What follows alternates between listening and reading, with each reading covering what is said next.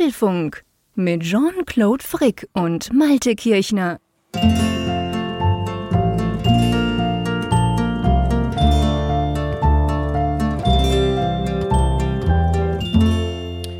Hallo und herzlich willkommen zum Apfelfunk, Ausgabe 366, die wir am, äh, und jetzt wird es ein bisschen merkwürdig, die wir am Freitag, dem 10. Ähm, Februar aufzeichnen.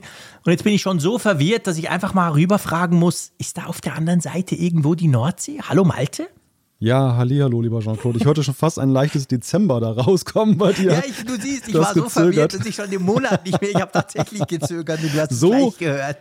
So lange war ich glücklicherweise nicht erkrankt. Also ja, ich, ich, es tut mir leid, ich habe dieses Chaos verursacht. Zahlreiche Leute haben uns ja geschrieben und waren dann ein bisschen enttäuscht, dass wir diese Woche nicht pünktlich erschienen sind. Du musstest auch auf mich warten. Aber ich würde ja nicht den Apfelfunk verschieben, wenn nicht aus wichtigen Gründe. Und dieser wichtige Gründe war tatsächlich, dass ich das erste Mal seit vielen, vielen Jahren mal so richtig von einer Viruserkrankung ja, umgehauen wurde, möchte ich fast schon sagen. Ja, dich hat so richtig erwischt, wirklich. Ich meine, vor allem, du hast es ja schon recht früh mir, mir angekündigt, hast gesagt, boah, du, ich habe das Gefühl, nee, also diese Woche bin ich nicht fit. Und äh, man muss ja auch sagen, es war gut, dass du das, du hast das gespürt, oder? Das wäre nichts geworden, wenn ihr das am Mittwoch einfach versucht hätten durchzuwürgen.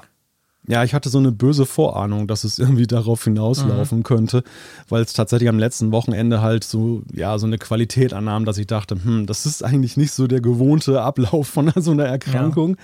Ja. ja und da habe ich gedacht, machen wir lieber auf Nummer sicher, weil es gibt nichts Schlimmeres, als wenn man den alten Termin weiterhin aufrechterhält und muss dann so in der Nacht zu Donnerstag ja, sagen nein, oder am Mittwochabend, hey, geht nicht. Das habe ich gedacht, lieber mal verschieben präventiv. Und wenn es dann besser gelaufen wäre, hätten wir es immer noch nach vorne holen können, den Termin. Aber Klar. es war tatsächlich gut, ein bisschen Ruhe gehabt zu Ja, nein, das ist, also, weißt du, hey, jetzt mal, ähm, jetzt mal wirklich, also auf dem Boden bleiben. Das Wichtigste ist die Gesundheit. Und wenn man nicht fit ist, dann bringt das ja nichts. Und ihr wisst ja da draußen, liebe Hörerinnen und Hörer, wir machen das ja zu unserem reinen Vergnügen, muss man ja fairerweise auch sagen. Also wir genießen ja die Zeit, die wir zwei hier verbringen, während das Mikrofon läuft. Wir genießen auch die Freude, die ihr dran habt. Aber eben unser Talk ist uns ja selber auch sehr wichtig und das bringt ja nichts, wenn einer nicht fit ist. Also von dem her alles gut. Aber ich merke, muss ich doch auch sagen, ich merke, dass ich, wie soll ich sagen, am Freitag irgendwie schon deutlich müder bin, als ich das normalerweise am Mittwoch bin. Also irgendwie merkt man so diese Woche, ich habe mir so überlegt, was mache ich denn normalerweise am Freitag? Ich bin ja kein Party-Tiger, ich gehe nicht in Ausgang oder so, sondern ja, dann bastle ich was rum oder gucke ein bisschen Fernsehen noch mit der Familie und gehe dann verhältnismäßig früh ins Bett, außer wir haben Apfelfunk am Hörer. Und das ist schon, das ist schon sinnvoll. Also rein jetzt so von meinem Schlafrhythmus her ist der Mittwoch eigentlich seit sieben Jahren so programmiert, dass es jetzt ein bisschen komisch sich anfühlt gerade. Ja, ja, geht mir ähnlich. Meistens ist es ja so, dass wenn wir mal verschieben, dann gibt es ja irgendeinen Grund, der sowieso genau. die ganze Woche auf den Kopf gestellt hat. Beispielsweise, du warst mal in Amerika mhm. wegen der Keynote oder so. Genau. Und dann, dann hatten wir beide ja eh so eine Ausnahmewoche. Dann fühlte sich das mit Freitag nicht so komisch an. Ja. Aber diese Woche ist ja so, naja, bis auf eben. Genau, der Mittwoch Grund war mega ganz komisch. so, äh, irgendwie, ich bin nicht unterwegs, ich bin nicht irgendwie weg oder so. Und trotzdem nehmen wir nicht Apfelfunk auf. Das war sehr, sehr komisch, genau. Ja. Ja, ja, das, ja, ich gebe dir recht. Also mir geht das ähnlich. Ich mag das so ganz gerne so als Bergfest dann immer den Mittwoch, dann, dass man so über den Gipfel gekommen ist und dann läuft es aufs Wochenende hinaus. Und äh, ja, Freitag ist man halt schon manchmal in manchen Wochen ein bisschen müde, das stimmt. Gut, aber das Schöne ist ja, und das habe ich jetzt quasi in den sieben Jahren mehr oder weniger, na sagen wir mal halbwissenschaftlich untersuchen können, dass ja dann immer trotzdem der Malte-Effekt zum Tragen kommt. Also in dem Moment, wo wir zusammen quasseln, wir, wir, haben ja immer ein kleines Vorgespräch auch, wo wir zwar nicht über die Themen sprechen, aber uns sonst so ein bisschen privat aktualisieren, sage ich mal. Und dann meistens so nach 20 Minuten legen wir dann los mit der Aufnahme. Und spätestens dann merke ich eigentlich nie mehr was davon, ob ich jetzt müde bin, ob ich jetzt gerade Jetlag habe oder ob sonst irgendwas ist, weil eben dann kickt dieser Malte-Effekt ein. Ja, umgekehrt genauso. Also ich, ich bin auch immer berauscht, wenn wir dann unsere Aufnahme im Kasten haben. Das, das, das rächt sich dann am nächsten Morgen, wenn man dann, also falls man früher ja. raus muss. Das ist wiederum der Vorteil dieses, äh, dieser nächtlichen ja, Aufnahme super. am Morgen Freitag. können wir auslaufen. Genau, da, kein müdes Aufstehen und so weiter, so um 6 Uhr und denken, oh Gottes Willen. Stimmt. Ja, das stimmt schon. Ich meine, das muss man ehrlicherweise natürlich auch sagen, wir werden ja nicht jünger. Ja. Und ähm, das merke ich schon auch immer am Donnerstag. Also Donnerstag ist sowieso immer so ein Tag normalerweise, wo ich ja dann auch viel Radio habe. Ich habe so Live-Sendungen über die Mittagszeit und so. Und da natürlich auch nicht. Aber ich merke dann schon so immer so um zwei oder um drei am Donnerstag, manchmal habe ich so einen Hänger, wo ich so denke, boah, was ist denn los? Und dann fällt mir ein, ah ja, mal stimmt, der Mittwoch, der ist halt immer ein bisschen kurz verschlaftechnisch. Das spielt heute keine Rolle. Da hast du natürlich recht. Genau. Ja, lass uns doch mal einen kurzen Blick auf äh, unseren Sponsor diese Woche werfen. Sehr gerne. Diese Folge wird nämlich wieder unterstützt von NordVPN. NordVPN, die uns ja schon seit einiger Zeit so toll unterstützen. Der VPN-Dienst, den man ja für verschiedenste Dinge brauchen kann, vor allem wenn man im Ausland ist. Ich war letzten Jahr in Berlin ähm, bei Samsung, da habe ich es natürlich auch wieder nutzen können. Da war das WLAN sehr, sehr merkwürdig und vor allem war ich da nicht so ganz sicher, wer da sonst noch vorbeiguckt, ohne dem Hotel zu nahe zu treten zu wollen. Aber es war halt cool, da dann NordVPN anschmeißen zu können. Vor allem wollte ich auch noch was in der Schweizer Mediathek gucken, was natürlich nicht geht aus Berlin. Also dafür kann man es definitiv brauchen. Man hat 5500 Server in 60 Ländern und es gibt ja noch diesen coolen Bedrohungsschutz. Genau, die Bedrohungsschutzfunktion, die gibt es gratis obendrauf und mit diesem Feature kann man zum Beispiel Viren, Werbung, Tracker und andere Ärgernisse halt wegblockieren bzw. sich davor schützen. Ist eine ganz äh, praktische Geschichte. Gibt auch so einen Dark Web Monitor, da könnt ihr überprüfen und das ist ja auch ein Problem. Wir lesen in diesen Tagen immer häufiger davon. Passwortdiebstähle mhm. und die Frage, welche meiner Passwörter sind eigentlich noch sicher? Wo sollte ich vielleicht mal nach einer gewissen Weile jetzt wieder Hand anlegen? Da kann euch dieser Dark Web Monitor dann weiterhelfen. Ja, ganz genau. Da könnt ihr das quasi abchecken. Und wenn ihr das Ganze mal anschauen wollt, dann geht doch bei nordvpn.com slash Apfelfunk vorbeischauen. Wir verlinken das Ganze selbstverständlich auch in den Show Notes und bedanken uns bei NordVPN fürs schöne Sponsoring. Du, wir haben noch nicht über das Wetter gesprochen. Das ja, natürlich mir, gar nicht. Ist mir auch gerade eingefallen. Ich dachte, um Gottes Willen, habe ich dich jetzt einfach so abgewürgt und das Wetter haben wir gar nicht besprochen. Das Wetter, ja, wie, wie ist es denn bei dir? Ja, du, eigentlich großartig. Es ist diese Woche super sonnig. Also ich habe total Freude.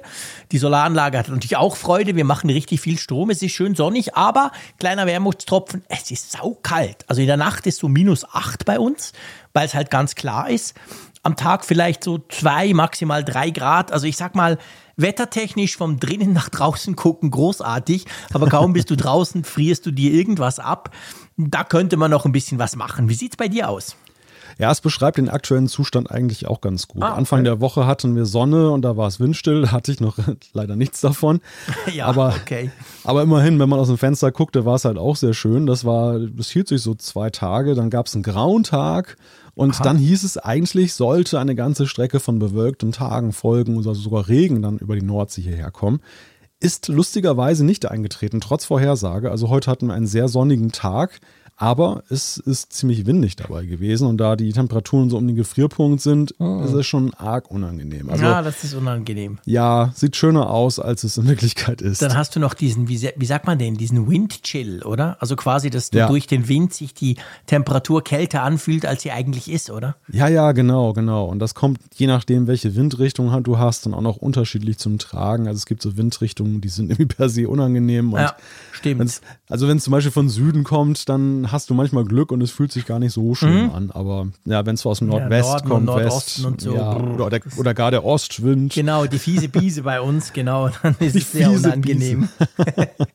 Aber etwas muss ich auch noch sagen, das war interessant, noch, noch ein, ein kurzer Take.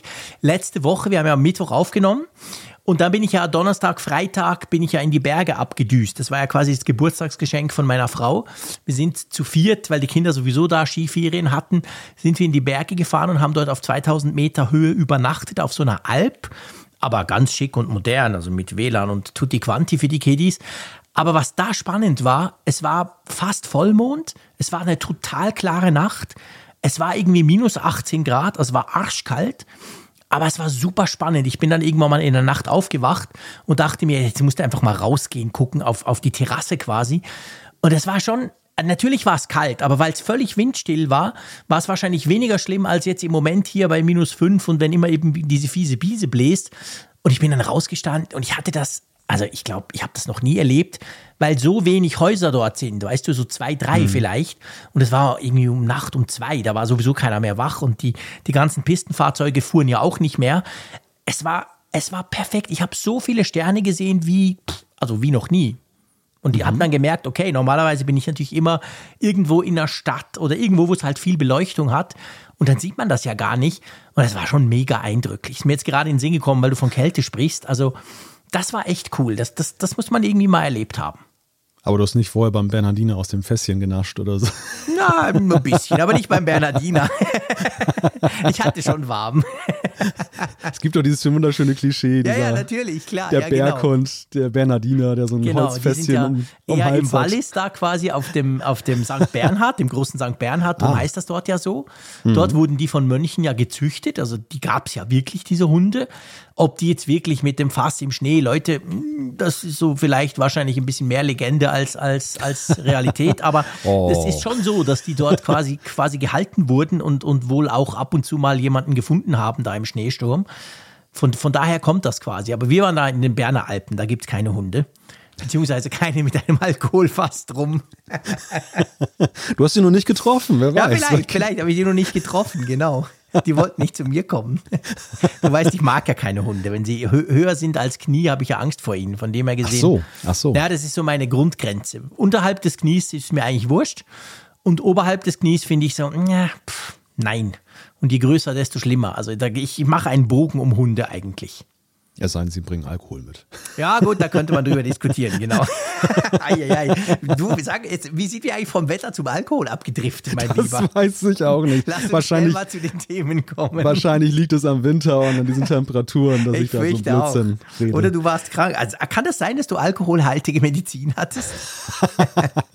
Irgend so ein Hustensaft oder so? Nee, nee, nee, so, so weit ist es nicht gegangen. Aber ich glaube, ich habe, ich habe mein, mein Jahresvorrat an Paracetamol ver Ja, wahrscheinlich, genau. verbraucht. Bist Vielleicht so noch ein so, ein- bisschen auf Drogen. so ein bisschen Nachwirkung noch gut drauf hier. Immerhin, du hast Ja. eine, gute, eine gute Ausrede. Du kannst quasi hochoffiziell Mist erzählen. Genau, sagen, also am Ende liegt an, den, an, den Medikamenten, an der Chemie, die ich eingeworfen habe. kann ich mich am Ende der Sendung rausreden, wenn ich irgendwie nur Schrott geredet habe. Genau. Ja, apropos, es geht einem super, es geht einem ultra. Ja, Apple soll angeblich auf den Ultra-Geschmack gekommen sein. Die Rede ist von einem fünften iPhone, das ab 2024 kommen soll und da müssen wir mal drüber sprechen. Unbedingt. Dann geht es um einen KI-Gipfel und zwar, was Apple mit seinen Mitarbeitern zu besprechen hat. Das müssen wir natürlich auch besprechen. Dann soll angeblich der Mac Studio ein Mac Pro Päuschen einlegen. Also es soll diesen Mac Studio in der zweiten Version eher später geben, damit der Mac Pro ungehindert erscheinen kann. Ob das plausibel ist, naja, schauen wir mal. Schauen wir mal. Wir schauen auch mal auf eine schwierige Weihnacht zurück und zwar werfen wir einen Blick in Apples Quartalszahlen. Das war ja auch noch in der Zwischenwoche. Ein Lieblingsthema ist wieder bei uns und zwar die, Ein Aufreger zum Schluss, genau. ein, ein soziales Netzwerk, das nichts mit Hunden, aber dafür mit Vögelchen zu tun hat. Twitter. Da gibt es Neuigkeiten zur API, die soll kostenpflichtig werden. Aber ich meine, das ist, das ist wiederum so ein Thema, wo man froh sein kann, dass es ein bisschen gelagert hat, äh, denn das ergänzt sich dann ja immer um, um neue Details. Genau, es wird noch schlimmer und wir sprechen darüber. genau. Dann haben wir natürlich die Umfrage der Woche selbstverständlich und wir haben auch spannende Zuschriften von euch da draußen bekommen. Da werden wir uns die eine oder andere sicher zu Gemüte führen. Aber ja, lass uns mal ähm, ins Jahr 2024 eintauchen. Na, schön wär's, wenn wir das Ja. könnten, das wäre lustig. Nein, machen wir nicht, aber es gibt da interessante Gerüchte, die's, wo sich ums Apple iPhone Line-Up dreht, gell?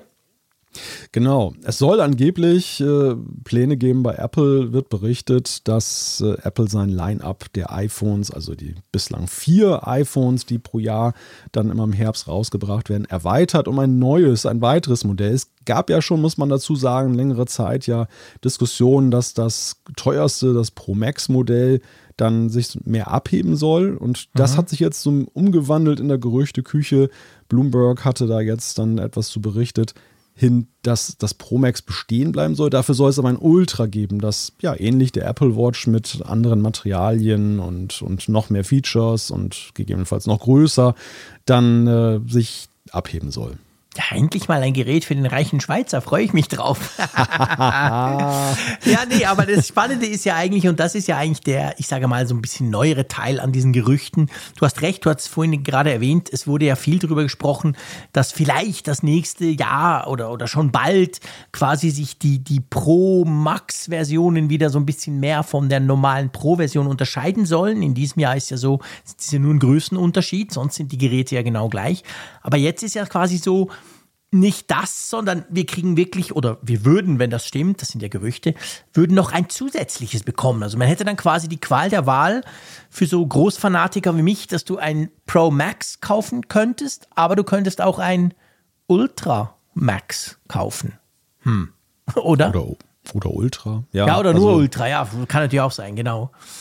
Hm. Was soll ja, denn das können? Was ist denn besser da dran? Ja, das weiß man noch gar nicht so wirklich. Also es soll high-endiger sein. Jetzt machst, du mir halt jetzt, jetzt machst du mir hier Freude und dann erzählst du mir keine Details. Ich bitte dich. ja, du kannst nichts dafür, ich weiß. So weit sind die Gerüchte noch nicht. Nee, so, so, so weit sind sie tatsächlich noch nicht. Aber ja, ich gehe mal davon aus, dass es sicherlich eine Frage ist des, des Werkstoffs, der da verwendet wird. Es gab ja auch schon in den letzten Wochen, Monaten Aussagen darüber, dass angeblich Titan auch beim mhm. iPhone zum Einsatz kommen soll, analog zur Apple Watch Ultra.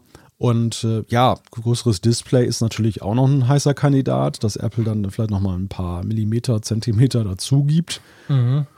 Ja, und es ist vorstellbar, dass vielleicht in Richtung Kamera dann irgendwelche Premium-Funktionen noch eingebaut werden. Mhm, ganz genau.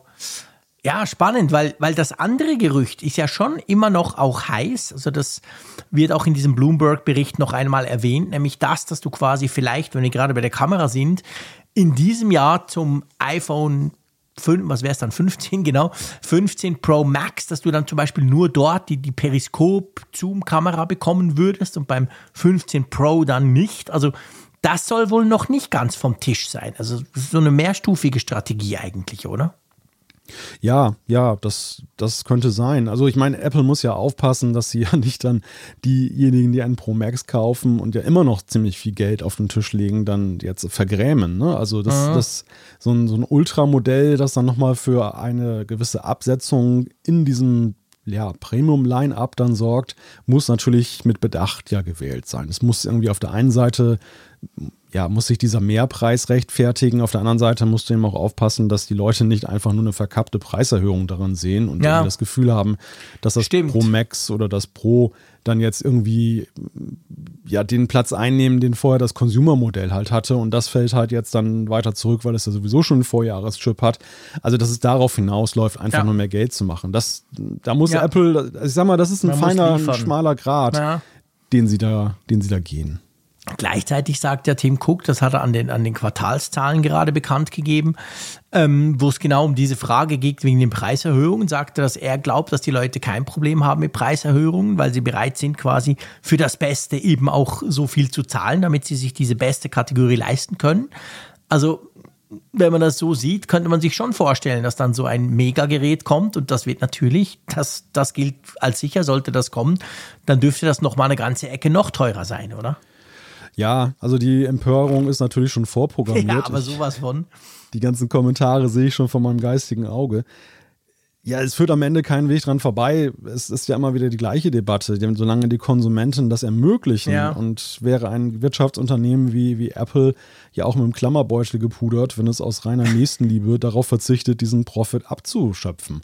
Also ja es ist da einfach kein Ende der Fahnenstange in Sicht. Egal wie laut die Rufe sind, dass da angeblich viel zu wenig neu gemacht wird und eigentlich das ausentwickelt ist. Man liest es ja jedes Jahr und trotzdem, wenn nicht gerade in China die, die Fabrik streikt, dann verkauft sich das trotzdem wie geschnitten Brot, das iPhone.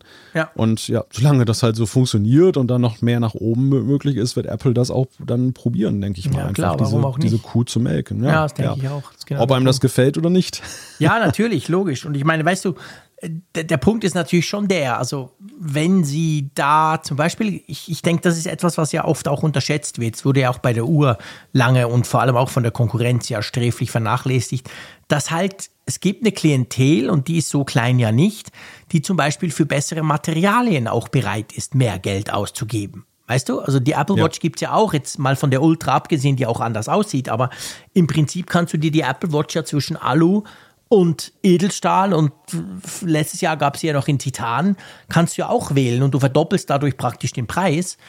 Aber es gibt eben Leute, die sagen, denen ist das, wäre es das wert. Und, und ich könnte mir vorstellen, bei so einem, bei einem iPhone, klar, wir, wir kennen, wir haben, wir wissen noch nichts über neue Features, ob dann da der M2 oder M3 drin ist oder irgendwas Verrücktes. Aber allein wenn das jetzt aus Titan ist und dadurch natürlich auch anders aussieht, vielleicht ein bisschen leichter ist, who knows, denke ich, könnte das schon ein Argument sein, dass gewisse Leute sagen, ja, okay, dann zahle ich halt nochmal 300 Euro mehr. Ja, das ist einfach der Punkt. Und ich glaube, so unmittelbar wirst du ja so eine Frustration über so ein Line-up nicht unbedingt messen können, sondern es werden viele ja auch ja. aus Neugierde trotzdem weiterhin kaufen. Aber auf lange Sicht wird man natürlich schon sehen müssen, ob nicht die, der Faktor Kundenzufriedenheit dann irgendwann doch Schaden nimmt. Weil ja. es ja, du, du brichst bei einigen Absolut. ja doch unweigerlich eben mit einer Tradition, dass sie so äh, sagen, ich kaufe immer das Größte und das Teuerste und dass sie dann aber an einen Punkt kommen, wo sie vielleicht dann eben nicht mehr mitspielen können. Ja wollen. Ja, absolut. Und das hast du, und siehst du bei der Apple Watch ja jetzt auch schon. Bei der Apple Watch ist es ja so gewesen, ja, viele sind halt den Weg immer mitgegangen mit der neuesten Series und haben dann vielleicht noch ein paar hundert Euro mehr investiert für ein Edelstahlmodell. Aber die Ultra hat ja auch schon so manchen so vor diesen Punkt gebracht, dass man sich entscheiden musste, hm, will ich jetzt wirklich immer das Beste, Neueste mit dabei haben? Beim ersten Modell fiel es noch relativ leicht, weil es ja einfach eine Premiere war, aber Klar. wie ist denn das wohl erst bei der nächsten Ultra? Und ich persönlich habe noch, ich habe keine Ultra und mhm. ich kann auch gut damit leben. Also der Punkt ist auch, man kommt halt auch aus so einer Traditionsschiene nachher dann auch raus. Ne? Mhm. Also wenn man sie sich dann am Anfang nicht gekauft hat, dann, dann tut es schon nicht mehr so weh, die zweite sich auch nicht zu kaufen und die dritte. Ja, ja klar. Das, ja, logisch. Und das ist, äh, glaube ich, für so einen Hersteller halt immer so eine Abwägung, die er dann treffen muss, so auf Perspektive. Also ob ja, man dann nicht doch irgendwie Leute auf der. Weißt du, ich denke, Apple, die, die, kommunizieren das natürlich nicht offen oder noch nicht offen. Aber was mir zum Beispiel aufgefallen ist bei Samsung letzte Woche, bei der Vorstellung vom Galaxy S23, ähm, und vor allem dem S23 Ultra. Das wurde nicht viel, aber es wurde ja auch ein bisschen teurer, wie, wie fast alle High-End-Smartphones. Aber was dort spannend war, dass Samsung ganz offiziell gesagt hat, hey, wir sehen, dass der Markt dieser super teuren Handys, weil ihre, ihre Spanne vom, vom S23 zum S23 Ultra ist ja auch relativ groß, ja, ein paar hundert Euro dazwischen. Sie haben gesagt, das ist das, was am meisten im Moment nachgefragt wird. Also über 40 Prozent aller Käufer haben sie gesagt, von diesem S23, beziehungsweise vom 22 war es, vom Vorgänger, haben sich dann für die Ultra, diese ultra teure Version entschieden. Und darum haben sie mehr oder weniger, also gar nicht groß verklausuliert, auch gesagt, hey, darum ist das auch das Gerät, wo am meisten quasi Features reinfließen. Und das ist natürlich eine, eine Bewegung im Markt, dass man wohl das Gefühl hat, dort noch mehr abschöpfen zu können, weil, weil, weil dort immer noch Leute es noch genug gibt, die eben das zahlen und dann natürlich eine viel bessere Marge auch ermöglichen bei so teuren Geräten. Und ich denke, Apple, die segeln ja schon lange genau auf dieser Schiene. Das haben sie ja dieses Jahr auch, also letztes Jahr auch wieder bewiesen. Ja, ich meine, wir haben jetzt letztes Jahr das ja ein paar Excellence gesehen, wie Apple, wie stark Apple auch überhaupt auf die Pro-Modelle ja. den Kaufstrom ja, genau. Genau. zugeschnitten hat, dass man mehr Gründe findet, eben kein Consumer-Modell zu finden, so zu kaufen und dafür aber eben ein, ein Pro-Modell zu erwerben. Und insofern wäre es ja auch konsequent, wenn sie jetzt tatsächlich so als nächste Stufe sagen, mhm. die mit zwei Jahren Abstand dann kommt, dann zu dieser Änderung 22, dass so die, diese zusätzliche Ebene Ultra dann noch da ja. eingeflochten wird und dann eben die, die Kunden noch mehr in diese Richtung dann ja bewegt werden. Und wenn sie den Kurs mitgehen, ja, dann ist Apple ja gut unterwegs. Ja, ja mal schauen. Also ich meine, jetzt kriegen wir ja dieses Jahr zuerst mal die iPhone 15, weil dieses Ultra-Gerücht, das dreht sich ja tatsächlich um nächstes Jahr, also 2024 dann erst. Ist natürlich tatsächlich noch recht weit weg, aber auf der anderen Seite muss man auch wissen, solche Entscheidungen werden natürlich nicht innerhalb weniger Monate gefällt. Das sind Strategieentscheidungen, die teilweise Jahre im Voraus gefällt werden. Also es ist nicht ganz unlogisch, dass diese Gerüchte jetzt aufpoppen, obwohl es dann vielleicht erst nächstes oder sogar erst übernächstes Jahr soweit ist. Ja, mal schauen. Also pff, ich bin gespannt. Absolut. Lass ja, uns das, zu, hä? Genau, das nächste Thema ist auch ein kleiner Blick in die Zukunft, aber eine, die uns ja gerade in diesen Tagen ja schon viel näher vorkommt. Es hat sich ja sehr viel getan in Sachen Text-KIs, ChatGPT. Dann gab es jetzt diese Woche die Ankündigung von Microsoft und Google, was sie dann da konkret planen. Mhm. Und dann gibt es die Nachricht, Apple macht einen kleinen KI-Gipfel für seine Mitarbeiter. Ja, genau, so eine Art WWDC for AI, also für künstliche Intelligenz. Und die findet, und das ist eigentlich auch recht erstaunlich, im Steve Jobs Theater statt und äh, ist eine Präsenzveranstaltung. Also die, die da, die Mitarbeiter, die da dabei sein wollen oder müssen, die müssen eben auch vor Ort sein, gell? Die müssen vor Ort sein. Also es ist auch so die Abkehr von Apples äh, Covid-Strategie, mhm. die ja eben vorsah, dass man das so ein bisschen vermieden hat, solche Groß-Events da zu machen, auch intern. Ja. Das äh, wirft vielleicht auch so ein wenig ein Licht auf die WWDC in diesem Jahr, bei der ja auch mhm. schon die ganze Zeit die, die Frage im Raum steht, wird Apple vielleicht wieder zur klassischen WWDC ja. in Präsenz zurückkehren? Ich würde fast sagen, die Zeichen stehen sehr gut, oder? Ja, das denke ich auch. Also wenn du guckst, ich meine, die, die letzte WWDC war so ein kleiner Testlauf mit ein paar, paar Eingeladenen draußen im Garten und dann die, die iPhone-Vorstellung war ja eigentlich schon wieder fast so wie früher. Ein mehr oder weniger gut gefülltes Steve Jobs-Theater. Und ich ich denke schon, also die WWDC, die natürlich noch größer ist, weil da tausende Entwickler aus der ganzen Welt anreisen, aber ich denke eigentlich schon, dass die WWDC dieses Jahr in place, also quasi als als Vor-Ort-Veranstaltung wieder stattfinden wird. Zumal auch, wenn sollte es um diese Brille gehen in irgendeiner Form, das natürlich auch eine riesen Anziehungskraft haben wird. Ja, ich denke das schon. Ja. Aber ja, ja. was machen die denn an diesem äh, AI-Gipfel? Weiß man das? Ja, sie tauschen sich. Secret? Ja, also ich meine, das erste, der erste Punkt, der auch viel, in vielen Berichten falsch wiedergegeben wurde, war, dass gesagt wurde, hm, oh je, Apple reagiert jetzt auf ChatGPT. Es ist tatsächlich eine jährliche Veranstaltung, genau, also genau. die gab es schon vorher, die ist jetzt nicht wegen ChatGPT jetzt ausgerufen worden. Das ist, glaube ich, schon mal sehr wichtig zu wissen und das ja. relativiert dann auch so diesen Panikcharakter, den manche Absolut. da so rein interpretieren. Nein, es ist so eine Hausmesse, wo halt dann eben Entwickler und verschiedene Abteilungen Abteilung von Apple sich austauschen, augenscheinlich über den aktuellen Stand der Entwicklung bei AI. Ich nehme mal an, auch an, so mit ähm, den eigenen Bestrebungen und, und Nachforschungen, die es da gibt. Und das ist natürlich gerade in diesem, diesem, Thema, diesem Jahr ein großes Thema, denn äh, ich meine, auch unsere Erwartungen Apple steigen jetzt natürlich, wenn Microsoft zum Beispiel jetzt in den Bing-Browser dann eben ChatGPT einbaut, wenn, wenn ähm, äh, die Suchmaschine, die Bing-Suchmaschine und mhm. den Edge-Browser und eben Google gleichzeitig da sein BART-Projekt dann da startet. Also wie wird die Antwort von Apple darauf aussehen? Das ist natürlich eine Frage, die, die jetzt immer spannender wird. Ja, ich interessiere mich natürlich auch vor allem dafür, ob die nicht nur irgendwelche Cocktails trinken dort, was sie wahrscheinlich in den La Jahren davor getan haben, sondern auch mal irgendwas machen, dass Siri schlauer wird. Also ja, ich hoffe schon. Die, die, die, ich meine, die Herausforderung ist natürlich da und riesig. Du hast Microsoft angesprochen, die ja sehr vorgeprescht sind, muss man sagen, dass sie ja ChatGPT quasi in Bing integrieren oder integriert haben. Man kann es ja teilweise schon brauchen. Da war ja Google, muss man sagen, am Mittwoch haben wir die Paris von AI AI oder sagen wir KI auf Deutsch Event abgehalten. Ähm, da waren ja die deutlich zurückhaltender. Die haben ja zwar den Bart, du hast das gesagt, vorgestellt und die Nora, die quasi Fragen beantworten soll, die wir, die wir nicht schlau genug gestellt haben. Aber äh, außer einer Demo, die so ein bisschen in die Hose ging, konnte man ja dann lesen, wo er irgendwelchen Quatsch erzählt hat, worauf Googles oh Börsenkurs gleich gecrashed ist um 100 Milliarden. Ähm, war Google da, ich sag mal, sehr mit der angezogenen Handbremse unterwegs, wenn du jetzt zum Beispiel mit Microsoft vergleichst, oder? Ja, absolut. Also du hast bei Google ganz klar gemerkt, dass es bei ihnen halt eine Reaktion ist und ja. dass sie in ihrem internen Fahrplan das, glaube ich, noch nie vorgehabt haben, nee, da jetzt dieses Event zu ja. machen, sondern sie mussten einfach medial dem etwas entgegensetzen. Denn ja, sonst wäre der Börsenkurs noch ganz anders gecrashed. Ja. Für, für Google ist es natürlich echt jetzt so eine Gamechanger. Frage. Ne? Das, ja, äh, es steht auch viel mehr auf dem Spiel. Weißt ja. du, als für Microsoft. Erstens Bing, seien wir ehrlich, wer kennt das schon?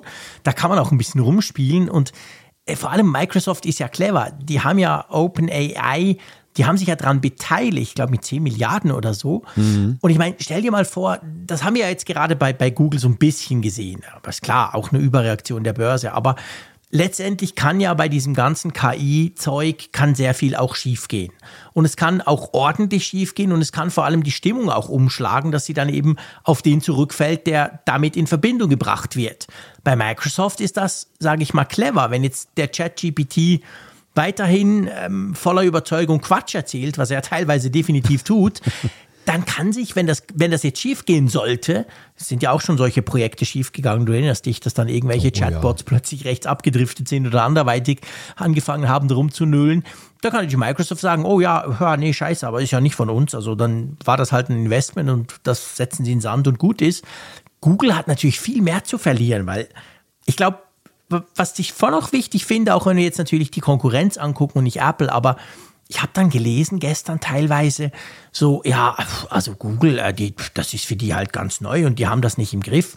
Und da muss ich so sagen, dummes Zeug. Google ist wahrscheinlich AI-mäßig weiter als alle anderen. Das Problem bei Google ist einfach, dass sie schon einige Male genau mit solchen Geschichten böse auf die Nase gefallen sind. Du erinnerst dich an Google Ja. Glass, du erinnerst dich Ja, ja. 2018 an diese geile Möglichkeit, dass dein Android-Telefon zum Beispiel im Restaurant für dich einen Platz reservieren kann.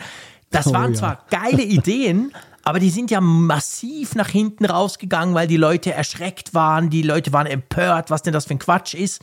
Und ich glaube, daraus erklärt sich, warum Google noch so zögerlich agiert, im Unterschied zum Teil zu anderen halt, oder? Ja, klar. Also ich meine, Microsoft kann ja eigentlich mit Bing nur gewinnen. Ja, genau.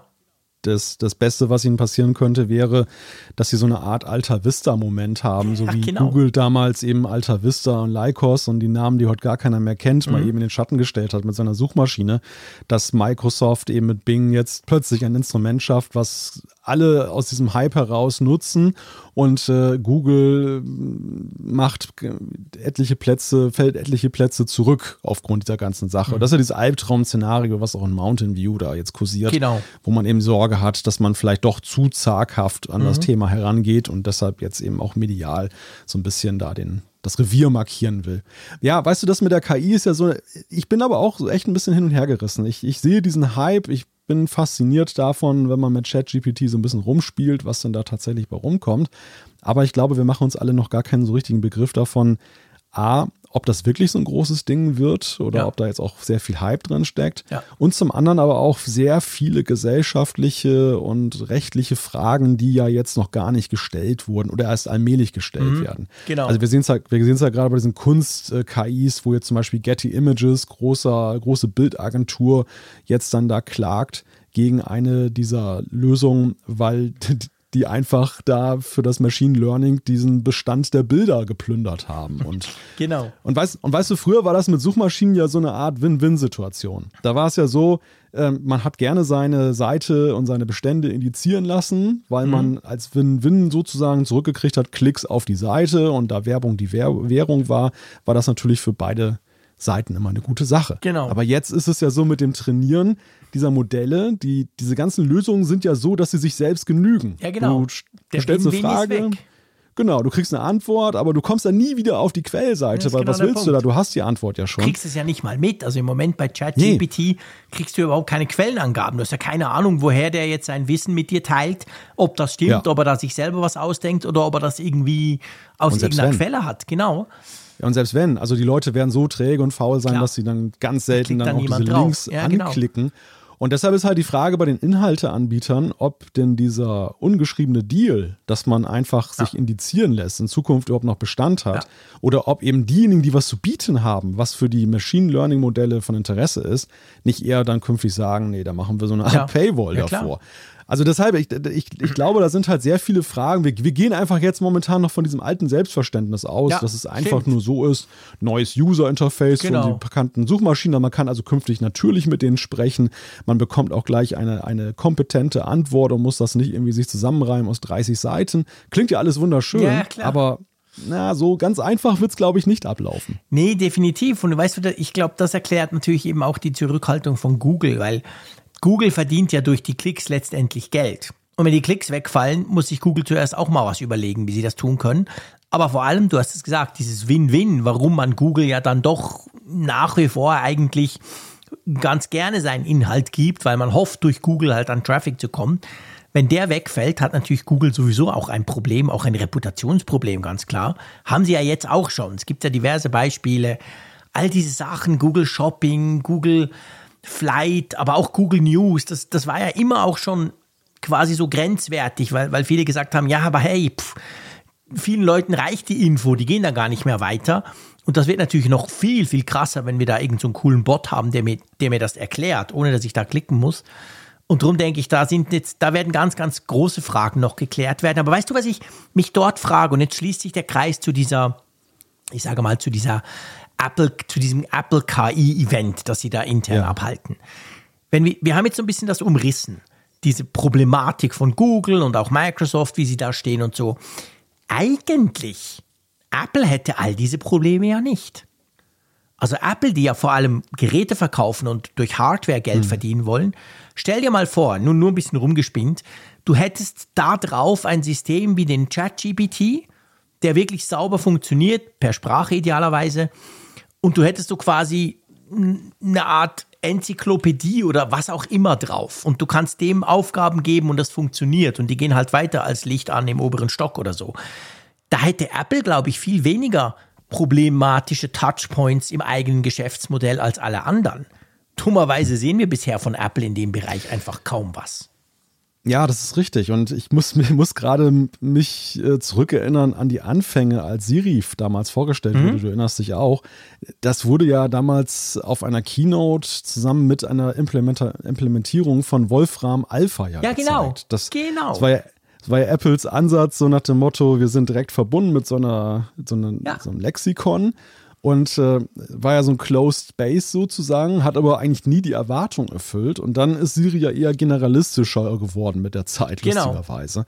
Also eigentlich genau die entgegengesetzte äh, Richtung. Ja, ich weiß, ich habe dir nicht den Eindruck, dass Apple tatsächlich so fortschrittlich im Denken da unterwegs ist an der Stelle, weil ganz im Gegenteil, sie sind ja in letzter Zeit eher damit aufgefallen, dass sie ja Interesse haben, dieses klassische Werbegeschäft eben auch ja, aufzugreifen. Gell. Es gibt wiederholte Gerüchte, dass angeblich Apple auch eine Stimmt. eigene Suchmaschine gar plant mhm. und sich damit unterscheiden will, halt, dass sie halt die, den besseren Datenschutz haben im Vergleich zu Google krass, und anderen. Wenn alle anderen quasi langsam sich von der Suchmaschine wegentwickeln, kommt Apple noch um die Ecke und baut auch noch eine. Hurra, wir haben eine ja, Suchmaschine. Spät, was ja, genau. Ganz was Innovatives haben wir Und der erste Sprachbot, aber der kam eigentlich ja ursprünglich von Apple, das, was das Ganze ja noch umso tragischer macht. Ja, und dass Apple ja jetzt nicht gerade, was so die Steuerung von smarten Assistenten angeht, das goldene Händchen ja, hat, eben. auch das wissen wir. Ja, also es gibt, es gibt eigentlich gute Gründe, warum Apple und wie Apple da einsteigen könnte. Aber ich glaube, dass sie auch sehr sich fragen, also ich glaube, sie sind ja noch perfektionistischer unterwegs als andere. Ja, sie, das definitiv. Sie, sie wollen noch weniger, dass Hast sie du die Google so Keynote gesehen oder warst du dazu krank am Mittwoch? Ich habe ich hab die Berichterstattung hinterher mitgekriegt mit dem Jupiter. Es ging ja nur 35 nee, mit dem James Webb, genau. mit dem James Webb Teleskop. Ja, ja, genau. Diese, diese das Geschichte. danach ja dann genau. Aber die die die die Demo, also die Keynote selber ging ja ungefähr 35 Minuten. Das war ja ganz kurz. Und eine Frau hat Google, ich muss gerade überlegen, Google Lens oder Google Maps vorgestellt. Ich glaube, Google Lens ging es drum. Die neue verbesserte Bilderkennung, die natürlich auch mit KI arbeitet. Und eigentlich nach so einer kurzen Einleitung wollte sie das logischerweise auf einem Handy zeigen. Und dann war ihr Handy weg. Kein Scherz. Also die, die geht dann so hin und dann äh, und dann kurz mm, und dann Rücksprache nach hinten und okay, dann erzähle ich es euch halt. Und dann kommt dann ihr Chef danach wieder und sagt so, ja, wir müssen dann gucken, dass wir dein Handy wieder finden. Und weil du den perfektionistischen Ansatz gewählt hast, das war wirklich, Google schafft es manchmal auf ihren Keynotes einfach so Dinge, wo du denkst, what the fuck, das sowas, das, das kann doch nicht wahr sein, dass die ihr Handy, keine Ahnung, ob das runtergefallen ist, einer hat es mitgenommen, whatever, aber einfach sowas Verrücktes, weißt du, das würde Apple ja. definitiv nie passieren auf einer Keynote. Nein, nein, nein. Und dafür hätten sie das auch ganz viel Personal. Demo-iPhone plötzlich fehlt. was dafür sorgt, dass zum einen dieses, dieses Demo-iPhone nicht abhanden kommt genau. und wenn, dann ist sofort ein Ersatzgerät. Ein paar andere, parat. ja, genau. So haben die dann einfach, die hat ein bisschen was erzählt und dann ging es halt einfach weiter, wie wenn nichts gewesen wäre. Und ich dachte so, äh, habe ich das jetzt gerade echt mit, miterlebt? Was ist denn da los? Oh, schade. Wir hatten, wir hatten gar keine Cloud-Variante von der KI. ja, genau, genau. Jetzt war nur lokal halt installiert. War alles lokal. ja, aber das ist eben wirklich schade. Also ich meine, das ist etwas, doch nochmal kurz zu Apple. Also du weißt, ich habe ja meine Probleme mit der, mit der netten Apple-Tante da im iPhone und den anderen Geräten, aber was mir schon auch immer wieder auffällt, wie, wie schlecht sie darin ist, wenn es darum geht, ich sag mal ganz salopp, einfach das Web zu durchsuchen. Weißt du? Hm. Weil wir haben ja die in der Küche, inzwischen steht dort ein HomePod, vorher war da das Amazon-Teil und daneben stand immer schon da dieses, dieses Google-Display. Und das heißt, ich kann also switchen zwischen der Siri oder eben dem Google-Display. Und wenn es einfach darum geht, keine Ahnung, heute Abend hatten wir sowas, wie viele Einwohner hat eigentlich irgend so eine deutsche Stadt, ich sage den Namen jetzt besser nicht mehr, sonst wenn ich sage, ich, ich war erstaunt, wie groß die ist, keine Ahnung, irgendeine Stadt in Jetzt NRW. Hast, jetzt hast du uns neugierig Ja, gemacht. ich eben, ich weiß es eben gar nicht mehr. Irgendeine Stadt in NRW, wo, wo mein, mein größerer, der gamet da mit einem, die haben sich so ein bisschen befreundet übers Netz und der wohnt da eben. Und dann habe ich so gefragt, du, wie viele Einwohner hat denn das? Ist das groß oder ist das klein? Ist das wie Ostermundigen oder keine Ahnung? Wir wussten es natürlich alle nicht. Dann haben wir Siri gefragt. Dreimal darfst du raten, je, was da kannst du vergessen. Kannst du absolut kannst du ver- vergessen. ja, wir haben Google vergessen. gefragt, selbstverständlich sofort, zack, nach der letzten hier. Und dann sagt sie auch noch in Sprachassistent, gibt sie dir noch die Quelle an, weißt du? Laut, dü, dü, dü, dü, ist das so und so. Und Ja. da, da finde ich einfach, wow, krass. Also da ist Siri, und das war sie schon immer, unglaublich schlecht. Übrigens witzig, das ist ja auch in der Familie ein häufiges Szenario, dass wir abends mal beisammensitzen Gell? und uns fragen, wie groß irgendeine bestimmte Ja, Stadt oder irgendein genau. Land ist. Genau. Und, und dann fragen wir das dann, Ja. das Amazon-Device. Und das weiß ja, das aber immer, noch, gell? Das Amazon-Device ist perfekt. Also da hatte ich auch, Ja. das, Ja. als wir die noch hatten in der Küche, jetzt im Zuge der neuen HomePods haben wir so ein bisschen umrangiert, drum flog die raus. Aber da war es wirklich so, oft hat sogar Google das nicht gecheckt. Oder hat Mhm. irgendwie angefangen, eine Webseite vorzulesen, wo du denkst, hey, der liest jetzt eine halbe Stunde vor, bis die Zahl kommt, die ich wissen will. Und die Amazon, die wusste das immer. Also das war schon eindrücklich immer. Ja, das Lustige ist, dass ich gar nicht den Eindruck habe, dass das Amazon-Device jetzt wirklich intelligenter ist, aber dass einfach die Entwickler wissen, welche Fragen häufiger kommen könnten. Da, das ist ja auch Mhm. Manchmal die Kunst, dass, dass du so eine Art Bauchgefühl hast, was interessiert die Leute, Ja. wenn sie in der Küche zusammensitzen Genau. und einen smarten Assistenten haben. Du musst gar nicht jetzt jede Frage dieser Welt Nö. beantworten können, aber wenn du die wichtigen Genau. beantworten kannst, dann erzeugst du einen die Eindruck. wichtigen 100 Fragen und dann, dann Genau. erscheinst du super clever. Ja, ist genau der Punkt. Ja, also das ist ja tatsächlich so. Amazon hat ja auch so ein Programm, wo zum Beispiel dann Leute, User unterstützen können beim Beantworten von Fragen, was ja auch dann suggeriert, dass Ah, das äh, dass das äh, ganze Programm viel schlauer ist, als es dann vorgibt zu sein. Weil in Wirklichkeit ist es einfach so, dass da die, die Crowd-Power sozusagen dann da hilft. Aber nochmal zurück zum Thema KI und, und Apple. Das Interessante ist ja aus meiner Sicht, Apple bringt ja mit der Neural Engine beste Voraussetzungen mit. Eigentlich schon. Für Ja, KI-Anwendungen. stimmt. Und das Interessante ist, so rein softwaretechnisch, aber das ist wieder so ein Klassiker bei, bei Apple. Bei der, bei der Software muss man sagen, sind sie sehr konservativ unterwegs, was KI-Anwendungen angeht. Du findest Ja. halt KI sehr stark, zum Beispiel jetzt in der Fotos-App und bei diesen ganzen Sachen, wo indiziert wird und Mhm, stimmt. so. Und da, und da ist es, funktioniert es ja auch sehr faszinierend und gut. Da merkt also gar keine halt Frage. weniger, genau. Ja, richtig, aber diese marktschreierischen Features, die, haben haben sie sie halt nicht. nicht. Ja. So, dieses ChatGPT, Ah, diese Punkt. Kunstbots und so weiter. Also, das, das sind ja so Sachen, die, die, die, die eigentlich unnütz sind teilweise. Ja, ne? total, also die, ja. Niemand drauf gewartet, eigentlich. Nein, wer, wer macht denn ständig Bilder damit? Also das Ja. ist, da muss man sich ja jetzt nichts vormachen, so faszinierend das ja ist, aber da hat die Welt nicht wirklich drauf gewartet. Aber, aber du, das sind so, das, das sind so Sachen, da reden die Leute halt drüber. da klar. sagen sie, hey, wow, und dann geht das noch so schnell und Das überhaupt. beeindruckt. Ja, richtig. Weil es halt das so fehlt halt plakativ bislang. ist, genau. Es ist so ein Showcase halt. Ja, mal gucken. Auf jeden Fall, also der KI-Gipfel von Apple, ich hoffe, dass sie sich da clevere Ideen ausbrüten, die wir dann vielleicht auch irgendwann mal in Produktform sehen werden. Ja, wollen wir mal zum Thema Mac-Pause kommen? Ja, Mac-Pause, genau. Oh je, das klingt ja gefährlich. Mac-Pause tut auch gefährlich, genau. Da kriegen einige jetzt wahrscheinlich schon Panik. Nein, es betrifft tatsächlich das äh, High-End-Segment des, des Macs, wenn denn entsprechende Aussagen, die Mark Gurman von Bloomberg am Wochenende berichtet hat, zutreffen. Er behauptet, dass Apple mit einem Mac Studio 2 etwas warten könnte, um nämlich dann dem Mac Pro, auf den wir immer noch warten, dann nicht die Show zu stehlen. Also, dass, dass wir es nicht gleichzeitig sehen werden. Also, ich muss sagen, dass ich dieses Gerücht für sehr, sehr stichhaltig finde. Wir wissen ja, bei Mark Gurman, der erzählt ja nicht einfach irgendwas. Klar, der macht auch Analysen, aber ähm, der hat schon oft recht gute Kontakte, die ihm zumindest so ein bisschen eine Richtung geben.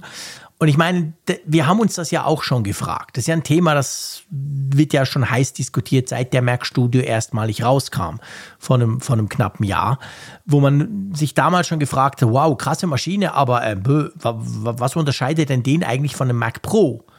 Und wir haben ja immer so ein bisschen gesagt, ja, wahrscheinlich die Erweiterbarkeit. Gleichzeitig wissen wir, es gibt einige Gerüchte, die an dieser Erweiterbarkeit von diesem neuen zukünftigen Mac Pro ich sage mal, gewisse Zweifel aufkommen lassen. Der gewisse. gewisse, genau, dass der so, so erweiterbar vielleicht nicht sein soll. Und dann ist dann wirklich die Frage, ja, wie unterscheiden sich denn die zwei Dinger? Und da wir ja den Mac Pro offensichtlich letztes Jahr nicht bekommen haben, also sprich, wir gehen davon aus, der kommt dieses Jahr, denke ich auch, also da kommt garantiert dieses Jahr kein Mac Studio. Die spannendere Frage finde ich ja, und das konnte man ja auch schon lesen, kommt denn überhaupt irgendwann mal noch ein Mac Studio? Oder war das so, war das so eine Art iMac Pro. Erinnerst du dich? Hm. Der iMac ja, ja. Pro war ja, ja eigentlich der, der schnellere Profi-Rechner, als der richtige Mac Pro noch nicht fertig war. Der, der Champagner-Kübel war offiziell für nicht clever befunden worden von Apple und quasi End of Life. Und dann gab es noch so ein Zwischenteil. Und der Mac Studio, ich will ihm nicht zu nahe treten, ich finde es ja eine, grundsätzlich eine geile Kiste, aber der könnte auch so ein bisschen dieses Schicksal haben, oder? Das Traurige aus Apples Sicht ist, dass der, dass der Übergangsrechner meistens der größere Publikumsliebling genau, ist. Genau, das war ja beim iMac Pro genau gleich. Stimmt. du hast recht. Das, das, Übergangsmodell hat dann ja. den größten Impact dann. Ja. Das ist eigentlich eine, eigentlich eine Katastrophe für die Produktdesigner. Ja. Aber ja, es könnte genauso passieren. Also im Moment ist es tatsächlich auch erstmal so, ich glaube auch, dass äh, allein aus Marketing-Sicht würden die sich gegenseitig kannibalisieren, ja. wenn dann eben da Absolut. neue Modelle rauskommen und die Leute werden irritiert, welchen sie dann nehmen sollen. Zum anderen ist es eben so, dass auch so von der Logik her gesagt wird, der Mac Pro hat gewollt oder nicht gewollt jetzt die M1-Generation ausgelassen. Der wird mit mhm. Sicherheit nicht mehr noch ein M1 ja. drin haben, sondern wird schon in der Zweier-Generation unterwegs sein. Und dass man dann schlauerweise vielleicht sagt, so jede zweite Generation, wenn es eine ja. Fortsetzung gibt vom Mac Studio, bekommt dann immer den jeweiligen Silicon. Mhm. Stimmt. Ja, ich bin, ich bin gespannt. Also ich hatte den, den Mac Studio ja auch zum Test. Mhm, ich würde es wirklich schade finden, wenn das so eine Eintagsfliege Ja, ich auch. Ich fand das wäre. Fand das einen genialen Mac. Ich habe ja wirklich lange dran rumstudiert, soll ich mir den holen? Oder am Schluss wurde es ja dann das 16 Zoll MacBook Pro. Aber ähm, ist eine tolle Maschine, absolut fair enough. Ähm, und gell, ich meine, wenn du die zwei gegenüber und wenn du jetzt quasi mal das Gedankenexperiment durchspielst und sagst, ja komm, es gibt ein Mac Studio mit M2 Ultra Max, was auch immer Chip und es gibt den Mac Pro mit dem gleichen Chip, dann ist es ja so, klar wird der Mac Pro eben irgendwelche Möglichkeiten der Erweiterbarkeit bieten, aber dadurch wird er deutlich teurer sein als der Mac Studio. Und wahrscheinlich ja von diesen all diesen Pros, die diese beiden Rechner sowieso nur ansprechen, ist ja der Mac Pro, hat die ganz kleine Zielgruppe, die, die eben diese Erweiterbarkeit unbedingt wollen oder halt noch mehr RAM wollen. Aber die eigentlich cleverere Alternative wäre dann in dem Fall sowieso der Mac Studio. Würde sich wahrscheinlich deutlich besser verkaufen, du hast es gesagt, würde den großen Mac ja kannibalisieren. Also lässt man den jetzt mal noch so ein bisschen beiseite, dass der große Mac scheinen, also in der Sonne stehen kann sozusagen. Aber dann ist die Frage, was nächstes Jahr passiert. Kommt er zurück oder war es das dann? Ich würde es auch schade finden, weil ich fand den eigentlich cool. Ja, ich finde ja fast, dass Apple an so einer Weiche ist, wo sie vielleicht mal entscheiden müssen, dass sie den Mac Pro zu so einer Art Concept Car weiterentwickeln. Stimmt. Also, dass man, dass man tatsächlich mal wegkommt davon, so ein absurd teures Modell jetzt noch ernsthaft als ähm, Maschine zu verkaufen, weil man mit dem Mac Studio ja ein ausreichend nach oben skalierbares Profimodell hätte und dass man den, den Mac Pro tatsächlich eher so zum Showcase macht für, für Kunden, bei denen es eh scheißegal ist, was es kostet. Mhm. Und ähm, die dann aber dafür vielleicht dann auch schon so ein bisschen was von Tomorrow's Tech sozusagen bekommen. Also die dann, mhm. die dann eben, um auch diese, diesen Mac Pro vom Mac Studio abzuheben, dann ähm, sowohl designmäßig als auch eben technikmäßig etwas mehr bekommen und ja. dafür eben auch mehr bezahlen. Etwas deutlich mehr bezahlen, genau. Ja. ja, das könnte natürlich auch sein, da hast du völlig recht. Tja, mal schauen. Also es bleibt spannend, definitiv, aber letztendlich muss man sagen, dass eigentlich beide Rechner für uns jetzt nicht unbedingt die ideale Kombination darstellen. Du hast dich ja jetzt auch nicht für ein Mac Studio entschieden. Nein, ich habe mich nicht für ein Mac Studio entschieden, wobei ich sagen muss, dass es jetzt mir im Gegensatz zum Mac Pro auch nicht völlig ausgeschlossen erschienen, Nee, so ja, einen klar. Computer zu kaufen. Also ich hätte halt ganz sicher nicht den mit dem Ultra gekauft, falls einfach jedes Budget gesprengt hätte und auch ja keinen Use Case, zumindest keinen logisch nachvollziehbaren Use Case dafür gegeben hätte. da hast du recht. Aber also so einen mit M1 Max, das, Mhm. das wäre schon nicht ganz außer Betracht gekommen. Ich fand den jetzt als Desktop schon sympathisch. Das Einzige Ja. war, er war mir halt zu laut. Ne? Das, das Ja, war, eben, das hatte ich ja auch dann das Problem, genau. Und der Raphael hat das ja auch rausgefunden, dass man ihn halt hört. Und das ist halt unschön, definitiv. Raff, Raphael hat das rausgefunden. ja, der war, glaube ich, der Erste, der damit um die Ecke kam, oder? Ach so, so meinst So du meine das? ich, das klang, quasi. Das, das klang gerade so, als wenn er als letzter das auch noch gemerkt Nee, hat. nee, nee, ich meine es genau umgekehrt. Ich meine quasi, er war, glaube ich, der Erste, zumindest in meinem YouTube-Stream, der darüber gesprochen hat. Ich habe ihm damals noch ausgelacht und gesagt, ja, du wieder, der vom iPad kommt, hast sowieso keine Ahnung. Aber musste ja dann auch sagen, selbst ich, der vom iMac Pro kam, fand den Mac Studio verhält, äh, natürlich verhältnismäßig und äh, man muss es in Kontext beziehen, aber ich fand ihn im Vergleich zum iMac Pro eben auch laut. Und das war dann schon auch ein Grund, warum ich ihn mir nicht gekauft habe. Aber sag mal, dieser Apfelfunk, Ausgabe 366. Ja. Womit wird denn der bei dir produziert? Der wird tatsächlich auf einem M2 Pro Nein. mit dem Mac Mini Premiere. produziert. Ja, Das ja, ist ja geil. Trotz, trotz allem habe ich es noch hingekriegt, das Setup hier zu verändern, dass ich dann den, den Mac, neuen Mac Mini dann Ha. hier eingeweiht und ist ja erprobt cool. habe. Das war mir ja schon wichtig. Ich habe beim letzten Mal gesagt, dass ich mir das vorgenommen habe Mhm. und dann kam da eben alles dazwischen. Drum, jetzt fällt es mir eben gerade ein, wo wir über Technik und über Ja. Mac sprechen, wie, wie das Ja, denn ja. funktioniert. Nee, also der läuft ganz wunderbar und der erfüllt auch genau eben, lustigerweise musste ich da eben auch gerade dran denken, er erfüllt mich genau diesen Wunsch, den ich habe, eben flüsterleise zu sein, Ja. dass man ihn Ist er leise? Hörst du nicht nichts? hört. Ich höre ihn hier nicht, nein. Also es ist schon so, dass, äh, habe ich festgestellt, das lag aber, glaube ich, am Anfang auch daran, ich hatte ihn ein bisschen blöd gestellt hier, ähm, dass man schon so ganz klein Mhm. bisschen ihn doch gehört hat, den Lüfter, während so beim M1 Mac Mini da gar nicht zu hören war. Jetzt steht er so ein klein bisschen weiter weg von mir Ja. und ich höre ihn über, überhaupt nicht. Also ich habe wirklich, habe wirklich durch das Monitoring jetzt mit den Mikrofonen Ja. und so, ich würde es hören. Ja, das, definitiv. das, das habe ich beim Mac Studio immer gehört und ich höre nichts, es ist flüsterleise. Sehr cool. Ja, das war Apfelfunk 366, weil es jetzt alles viel schneller, wenn du mit einem Mac 2 M2 Pro arbeiten kannst. Dann sind wir jetzt schon am Ende. Das stimmt. Ja, das ist sehr cool, das ist cool. Ist der genau, jetzt muss ich jetzt fragen, weil ich habe ich habe ja ich habe ja ein MacBook Pro gerade getestet jetzt, ein 3 ein 16 Zoll mit allem drum und dran, aber den Mac Mini habe ich noch nicht bekommen, bekomme ich vielleicht noch. Ähm, ist der genau gleich groß? Also ist das Ja, genau absolut. die gleiche Kiste quasi Box wie den, den du Ja. schon hattest vorher? Also, wenn du nicht hinten guckst, du kannst ihn wirklich nicht Krass. voneinander unterscheiden ist vom schon M1 geil. Mac Mini. Ja, das ist schon echt krass. Weil der Also, Formfaktor ist, wirklich- geil vom Mac Mini, muss ich auch sagen. Ja, ja, ja, ja, richtig. Das ist wirklich, und das ist mir bei der Gelegenheit auch nochmal bewusst geworden, wie sehr ich eigentlich diesen Formfaktor mag. Ja. Dass äh, das alleine schon ein Gewinn ist und dass du das im absolut gleichen Footprint haben kannst mit allem mehr. Mhm. Das, äh, ja, das macht richtig Freude. Sehr cool. Na, das ist ja wunderbar.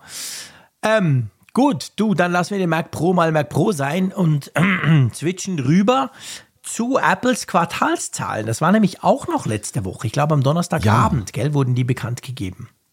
Ja, ja, genau. Lang erwartet die Frage, wie ist Apple denn jetzt eigentlich durch die Weihnachtszeit gekommen? Denn es gab ja zwei Probleme, also in Anführungszeichen Probleme. Das eine war, ja, weiß keiner, ob es ein Problem war oder ob das nicht doch geplant war. Das war, dass dann eben das Mac-Line-Up ja nicht erneuert wurde.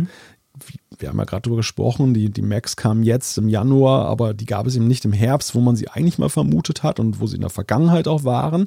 Das hat sich zum einen ausgewirkt auf die Zahlen.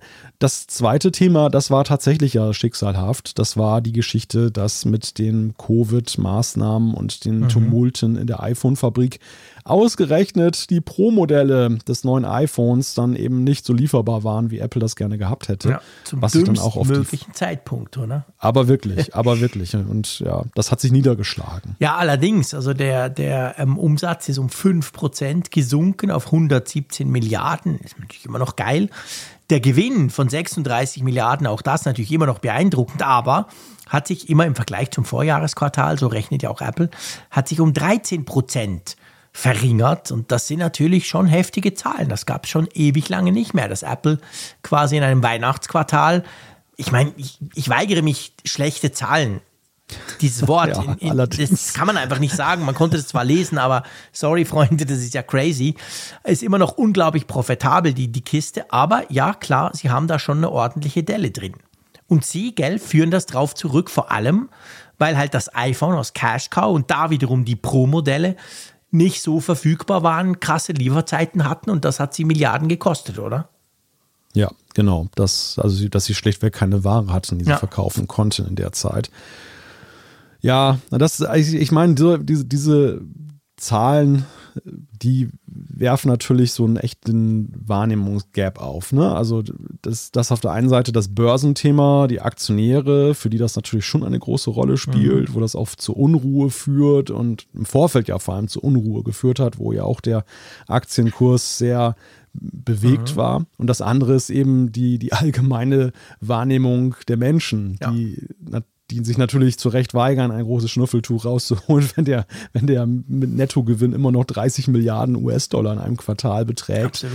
Also da, ja, da, da, weiß man dann auch nicht so richtig, was man davon halten soll, wenn das als schlecht gilt, in der Tat. Ja, natürlich eben, absolut. Also das muss man einfach sehen. Ähm, das ist nicht katastrophal schlecht, es ist einfach schlechter als vorher. Bei Mac ja, ja. ganz ähnlich, da haben sie, glaube ich, 7,7 Milliarden, irgend sowas gemacht, Umsatz. Im Vorjahr waren es 10,8, also fast 11. Ich glaube, da, du hast es vorhin schon gesagt, da haben einfach die neuen Modelle gefehlt, weil ja im Vorjahr, also im 2021, im, im Weihnachtsquartal, war es ja so, dass wir genau da gerade die neuen MacBook Pros bekommen haben mit M1 Pro und M1 Max. Die haben ja eingeschlagen wie eine Bombe, die waren unglaublich gut, die haben sich auch gut verkauft. Ja, und dieses Jahr gab es in dem Zeitraum halt nichts Neues. Die Frage, die ich mir natürlich gestellt habe und die kann Apple uns momentan ja auch noch nicht beantworten, ist, inwieweit denn das tatsächlich zu Umsätzen geführt hat, die nicht getätigt wurden und auch nicht mehr nachgeholt werden oder mhm. inwieweit wir auch einfach eine zeitliche Verschiebung sehen werden. Ja. Also, weil einige fragen ja in der Tat, kann man iPhones nur ähm, zu Weihnachten sich kaufen? genau. Nein, kann man natürlich, kann man natürlich nicht. Äh, oder kann man schon, oder nein, man kann sie immer kaufen und man kann sie auch nachträglich ja. kaufen. Also ist die Frage, wie viele werden denn jetzt einfach dann zu einem späteren Zeitpunkt dieses das iPhone ich mich erwerben? Auch gefragt. Weißt du, ich, ich weiß, also, dass das iPhone ja. sehr beliebt ist als Weihnachtsgeschenk. Also nicht nur als Geschenk, auch als Geschenk zu sich selber. Also da mhm. werden halt wirklich viele, viele Geräte gekauft. Und da, ja, also ich kenne es von mir, da stelle ich mir natürlich schon die Frage, ja, haben die Leute dann nicht gekauft und einfach gewartet und das wurde halt dann im Januar ausgeliefert? Oder haben sie geswitcht auf ein anderes iPhone, ähm, auf ein Nicht-Pro oder sogar ganz auf ein anderes ja. Gerät? Bei Mac denke ich, ja, also pff, wenn du einen Mac hast und du dachtest, ja, eigentlich hätte ich jetzt gerne mal einen neuen, aber dann kommt halt noch keiner und jetzt kam im Januar einer, da denke ich, dann nehmen sie die Verkäufe jetzt mit. Ich glaube nicht, dass es bei Mac ja. so eine große Rolle spielt. Aber ich weiß, dass Smartphones in der Weihnachtszeit sehr gerne halt gekauft werden. Ja, das ist halt wirklich die Frage. Ne? Also wie, welche Bedingungen sind, liegen da vor? Sind das vielleicht teilweise auch Budgets, die dann halt dann enden und dann hat man das Budget dann nicht mehr? Oder ist dann die, die Kaufstimmung wirklich so ausgesprochen gut dann zu Weihnachten und dann im neuen Jahr ist man so miesepetrig, dass man dann nichts mehr von einem Telefon hören will? Mhm. Wir werden uns, also ich, ich würde mal sagen, diese Zahlen brauchen noch etwas Einordnung, ja. nämlich durch das nächste Quartal, dass wir tatsächlich ja, mal gucken, wenn, wenn das jetzt außergewöhnlich gut läuft, dann ist das weniger ein Verdienst des, dieses Quartals, als dass sich einfach Verkäufe verschoben haben. Ja, ja, definitiv, natürlich. Also wenn, wenn wir dieses erste Quartal, also unser vom Jahr her erstes Quartal, ich glaube bei Apple ist es das zweite, ähm, wenn wir das dann so sehen, dann wäre das tatsächlich der Effekt, genau. Und wenn nicht, dann hätten wohl einige Leute eben keine iPhones gekauft, weil sie keine gekriegt haben. Genau. Und ihres einfach noch behalten, weißt du? Es muss ja nicht sein, dass die alle zu Android wechseln, weil man sieht ja dort genau gleich. Da sind ja die Zahlen zum Teil noch krasser zurückgegangen. Also auch bei Samsung und Co. Also das haben ja alle das Problem, dass, dass Smartphone-Verkäufe generell nicht mehr so heftig gut laufen und vor allem nicht mehr diese Wachstumsraten haben. Aber ja, Spannend, ja. Müssen wir noch ein bisschen angucken. Wie ist es eigentlich mit dem Servicegeschäft? Das ist, glaube ich, als mehr oder weniger einziges gestiegen, oder? Das äh, trotzt tatsächlich dem allgemeinen Trend und, und hat noch wieder weiter zugelegt. Zwar nicht mehr so drastisch. Ja, also nicht mehr so drastisch, wie es mal zwischenzeitlich war. Ne? Das ist leicht gestiegen, mhm. aber immerhin, es ist auch nochmal von 19,5 auf 20,77 Milliarden ist das Servicegeschäft angewachsen. Ja, also das wird immer mehr zu einem wichtigen Rückpfeiler für Apple. Krass, 20,7 Milliarden nur das Servicesgeschäft. Stell dir mal vor, in einem Quartal, das sind ja nicht die Jahreszahlen, wir reden nur vom Weihnachtsquartal. Ja, ja, ja, ja. Also das ist krass, das ist, es wäre allein eine Riesenfirma. Weißt du, nur das Servicesgeschäft. Ja, und das ist ja genau der Punkt. Ich meine, Apple ist so ein Dickschiff geworden, einfach wirtschaftlich, dass äh, da sind, da stecken im Grunde genommen mehrere Unternehmen in einem jetzt, wenn man ja. das in Relation setzt zum restlichen ja, genau. Markt. Ja, absolut. Ja. Gut, wir werden die Augen offen halten, das Ganze noch ein bisschen weiter beobachten, so kann man sagen, und natürlich bei den nächsten Quartalszahlen auch wieder versuchen, ein paar Schlüsse daraus zu ziehen. Ja, ich weiß nicht, was du für Schlüsse ziehst beim blauen Vogel, mein Lieber. Ich trinke jetzt noch ein bisschen Baldrian-Tee, bevor wir über dieses Thema sprechen. Aber du könntest ja mal die Einleitung machen, damit ich mich nicht so ärgern muss. Da gibt es ja auch wieder einiges, was passiert ist bei Twitter, oder? ja, ja, ja. Es wäre ja auch langweilig, wenn da nichts mehr passiert, wenn, wenn wir nicht mehr über dieses Netz, Netzwerk sprechen brauchen. Ja, wie der Blitz kam eine neue Nachricht, nämlich, äh, dass der bislang offene Twitter API-Zugang, der und da, das ist eigentlich schon das Thema für sich, so wie vielfältig der eigentlich genutzt wird, wie viele Services davon abhängen. Also vom Cross-Poster, den jetzt viele gerade aktuell nutzen, um zum Beispiel Mastodon und Twitter gleichzeitig dann zu bestücken, bis hin zu Bots, die halt übers Wetter informieren oder mhm. sonst welche Informationen ausspielen. Übrigens auch der Apfelfunk hat mhm. auch so einen kleinen Bot. Über den Apfelfunk.com hatten wir nämlich bislang ähm, den Account hatten wir bislang immer dann die, die News auch ausgespielt. Dass da, wenn so neue News ausgespielt wurde, dann, dann konnte man die da anklicken. Mhm. Das ging alles automatisch ab, brauchte ja. diese Twitter API, die jetzt eben im Handstreich mal eben auf, äh, es wurde angekündigt, ab 9. Februar sollte sie kostenpflichtig werden. Nicht, nicht mehr kostenfrei, um eben böse Bots davon abzuhalten, ihr, ihr Unwerk dann da anzurichten. Ja, genau. das ist so, glaube ich, so die Einleitung gewesen. Ja, genau, das war die Einleitung der ganzen Sache. Also wie immer super schlecht kommuniziert bei, bei Twitter natürlich, genau gleich wie damals mit der Abschaltung der Third-Party-Clients.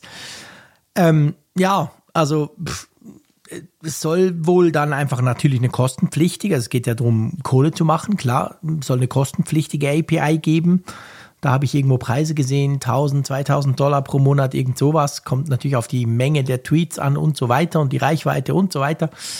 Ähm, ja, ich glaube, was, was halt Elon Musk einmal mehr, ich meine, das Problem bei ihm ist ja immer, dass er zwar 120 Millionen Follower hat und dadurch natürlich meint, er wisse genau, wie Social Media zu funktionieren hat, aber eigentlich halt keine Ahnung hat, im Unterschied zu anderen Dingen, die er tut, wo man ihm ja definitiv die Ahnung nicht absprechen kann. Ähm, ich glaube, das Problem ist einfach, dass er nicht gesehen hat, dass natürlich das Ökosystem von Twitter unter anderem ja auch wegen dieser API so vielfältig ist. Natürlich gibt es Bots, die nerven, natürlich gibt es Spam-Bots. Das wäre die Aufgabe von Twitter, denen den Hahn abzudrehen. Aber es gibt eben auch unglaublich vielen coolen Content, der automatisch reinläuft. Ich folge zum Beispiel so einem Account, der immer die iOS-Updates dann ankündigt. Und zwar meistens eine Stunde, bevor die dann bei uns auf den Geräten landen. Super praktisch. Gibt es inzwischen zum Glück auch auf Mastodon, habe ich den dort aktiviert. Aber ähm, es gibt ja ganz viele Inhalte auf Twitter, die, die cool sind und die, die ihre Zielgruppe finden und die letztendlich das Ökosystem von Twitter oder sagen wir es salopp, den Dienst selber attraktiver machen. Das hat er dann so halb gemerkt, weil er dann, es gab dann schon einen kleinen Shitstorm, so nach dem Motto, hey, spinnst du eigentlich, da werden ja ganz viele Inhalte einfach verschwinden, sprich ergo die Plattform wird langweiliger werden. Und dann hieß es irgendwie, ja, aber so für gute Bots soll es wohl irgendeinen Re einen Write, also einen Schreibzugriff noch geben können, aber völlig unklar, wie, wo, wann, was, ob das überhaupt kommt oder nicht.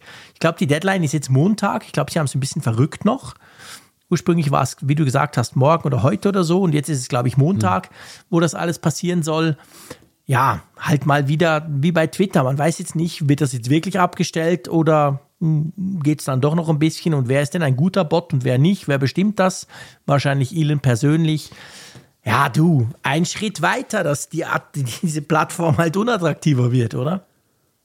Ja, wobei ich würde tatsächlich in dem Falle noch abwarten, was da überhaupt wirklich passiert. Meinst du, ob es wirklich kommt? Das, Ja, mir erscheint das momentan ein bisschen so wie diese ganze Twitter-Blue-Geschichte, die ja auch so sehr ultimativ angekündigt wurde, nach dem Motto hier, alle bekommen den blauen Haken aberkannt, die vorher einen hatten und nur Twitter-Blue-Kunden haben künftig noch einen und überhaupt werden Blue-Kunden so privilegiert und die alle anderen zurückgestellt und es ist ja nach wie vor ja immer noch der alte Zustand da, weil man einfach auch gesehen hat, dass das eben an den Grundfesten des Netzwerkes rüttelt. Also Obwohl ja die, die Twitter Blue jetzt bei euch ähm, zu haben ist, oder?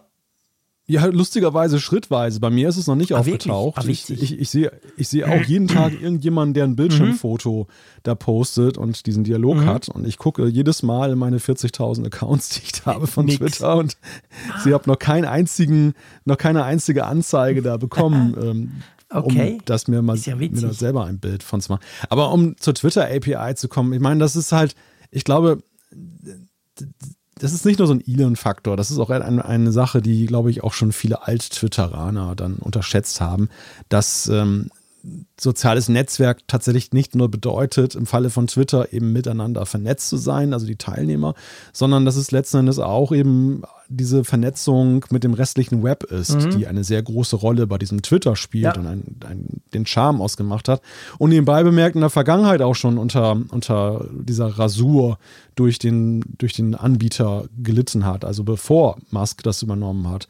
Denn äh, ja, das war immer ein ich hatte Politikum. Auch, es war immer ein Politikum, genau. Also ich hatte, ich hatte Twitter ja auch in der Funkgerät-App äh, mhm. da integriert, in der Hörerkarte und ganz am Anfang hatte ich eine Funktion, da war es zum Beispiel so, dass das Profilbild ausgelesen werden konnte von einem Twitter-Account und wurde dann integriert in die Hörerkarte. Und das fand ich ein sehr charmantes Feature.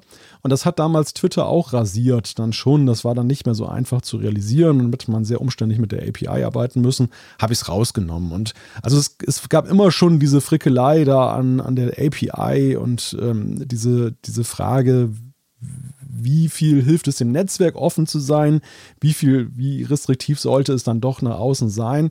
Ja, und das ist jetzt aber so ein bisschen in dieser verstärkenden Art und ja. Weise, die diese ganze Debatte jetzt seit Wochen und Monaten ja hat, äh, der nächste Aufschlag mhm. in dieser ganzen Sache. Ja. Und ja, ich, ich habe mich ja zwischenzeitlich schon gewundert, dass, dass Twitter die, die API ähm, ohnehin nicht schon viel mehr dicht gemacht hat. Das war ja auch schon mal angekündigt. Und äh, das, also vor Musk ja auch schon, dass da gesagt wurde, man möchte das ja mehr monetarisieren. Mhm. Ja, klar. Hat man auch nicht gemacht. Ja, ich bin, ich bin wirklich mal gespannt. Ich traue es ihm zu, dass er das abdreht, weil er halt, wie soll ich sagen, er baut das halt nach seinem Gusto um. Ich meine, das kann er, fair enough, bitte nicht falsch verstehen. Er hat schließlich sehr viel Geld dafür gezahlt. Das ist sein Spielzeug.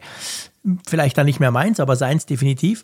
Aber ja, ich weiß nicht so recht. Also ich traue ihm das durchaus zu, dass er das einfach mal macht. Aber ich gebe dir recht, ich meine, eigentlich war das ein Alleinstellungsmerkmal von Twitter, weil ja eben genau im Unterschied zum Beispiel zu Facebook, was ja völlig ein Closed System ist, wo du ja nicht von außen irgendwie drauf kannst, gibt ja auch keine anderen Facebook-Apps quasi oder so, war halt Twitter sehr offen. Am Anfang mehr, dann eine Zeit lang weniger, dann wieder so einigermaßen und jetzt halt alles so ein bisschen in Frage gestellt ja, muss man mal gucken, was am Montag dann da wirklich passiert. Es gibt ja jetzt, und da machen wir noch eine Überleitung zu ganz aktuellen Gerüchten, gibt es auch ganz verrückte Gerüchte, die, die entbehren aber nicht einer gewissen Logik, dass man ja wohl planen soll, dass quasi, wenn du eben nicht Blue hast, dass man, also, oder anders gesagt, um Blue attraktiver zu machen, soll es wohl diverse Limiten geben, so völlig verrückte Dinge. Du kannst dann nur noch 20 Tweets oder sogar Retweets pro Tag machen. 200 DMs pro Tag oder vier Fotos oder ein Video am Tag und sonst gar nichts, sonst bist du quasi einfach limitiert, dann kannst du nichts mehr machen, nichts mehr selber posten. Als Blue-Kunde dann natürlich nicht. Und es kamen ja in den letzten zwei Tagen, Twitter hat ja einige Probleme seit gestern. Da gibt es Abstürze, da gibt es Hänger, hat er auch schon selber sagen müssen, ja, da ist irgendwie, knirscht ein bisschen im Gebälk. Und viele haben ja, ich weiß nicht, ob dir das auch passiert ist, viele haben ja diese, diese Limitwarnung bekommen wo es hieß, ja, du hast jetzt dein Twitter-Limit erreicht. Punkt. Und da kam so aus dem ja, Nichts raus und man dachte so, hä, was ist denn das für eine komische Meldung? Wie früher, weißt du, früher gab es das ja bei den Third-Party-Clients, weil da war es ja so, die API für andere Clients, die hat ja auch dann irgendwann mal Limitierungen bekommen. Und wenn du da ganz ja. verrückt unterwegs warst oder sogar der, der, der diese API gelöst hat mit der App, dann bist du da in so ein Limit reingelaufen und dann ging nichts mehr. Also diese Fehlermeldung, die war halt schon verdächtig. Und ich meine, wenn er das macht, ja gut, ich kann mir das auch nicht vorstellen. Da würden wahrscheinlich 70 Prozent der Leute sofort weggehen, weil er keine Lust hat, äh, Twitter Blue zu zahlen. Aber ja, also ich meine, da bleibt schon kein Stein auf dem anderen. Ja, ich habe das auch gesehen, diese Bildschirmfotos. Mhm. So in, me in, meiner Bubble war es dann eher so, dass man das damit in Verbindung gebracht hat, dass man gesagt hat, oh, da gibt es augenscheinlich eine Wechselwirkung zwischen der Twitter API und den Grundfunktionalitäten ja, genau, ja, von Twitter, genau. die man unterschätzt genau. hat. Äh, und dass das auch der Grund gewesen sein könnte, warum man diesen 9. Februar, das war nämlich ja der Tag des 9. Ja. Februar, an dem das schon passieren sollte, dass man den dann noch, noch mal zurückgenommen hat ja, und genau. hat gesagt, ach, gebt, gebt uns ein paar Tage mehr, wir brauchen etwas länger. Ja, ja, also auch da, auch, da, auch da ist es so, ich könnte mir da schon vorstellen, dass man das als Verkaufssteigerung in Betracht zieht. Mhm. Und ähm, ich glaube tatsächlich aber auch, auch wenn ich mich damit jetzt unbeliebt mache, aber für wenig Nutzer würde das Limit immer noch vollkommen ausreichen. Die, die würden ja, jetzt gar klar. keinen Unterschied merken. Sondern man würde genau die damit nämlich dann treffen, die die Inhalte denen es wehtäte. Genau, genau, genau, richtig. Ja, klar. Und die dann eben dann bezahlen. Ich meine, er sagt ja selber, dass ganz viele, oder was hat er mal gesagt, irgendeine Zahl, und die glaube ich ihm, 80 Prozent der Leute gu gucken quasi nur und posten ja selber eigentlich nichts. Ja. Das ist natürlich so, von dem her kann man sagen, okay, dann will ich von denen, die posten, aber irgendwie Kohle haben. Das, diese, diese Argumentation ist nicht ganz unschlüssig, definitiv. Aber letztendlich läuft es dann eben darauf heraus, dass du genau die, die eigentlich dein Netzwerk attraktiv machen, also die, die überhaupt möglich machen, dass die, die gar nichts posten, drauf sind. Warum? Weil, weil solltest du auf Twitter sein, wenn du selber nicht postest, dann ja nur, weil du interessante Dinge lesen willst.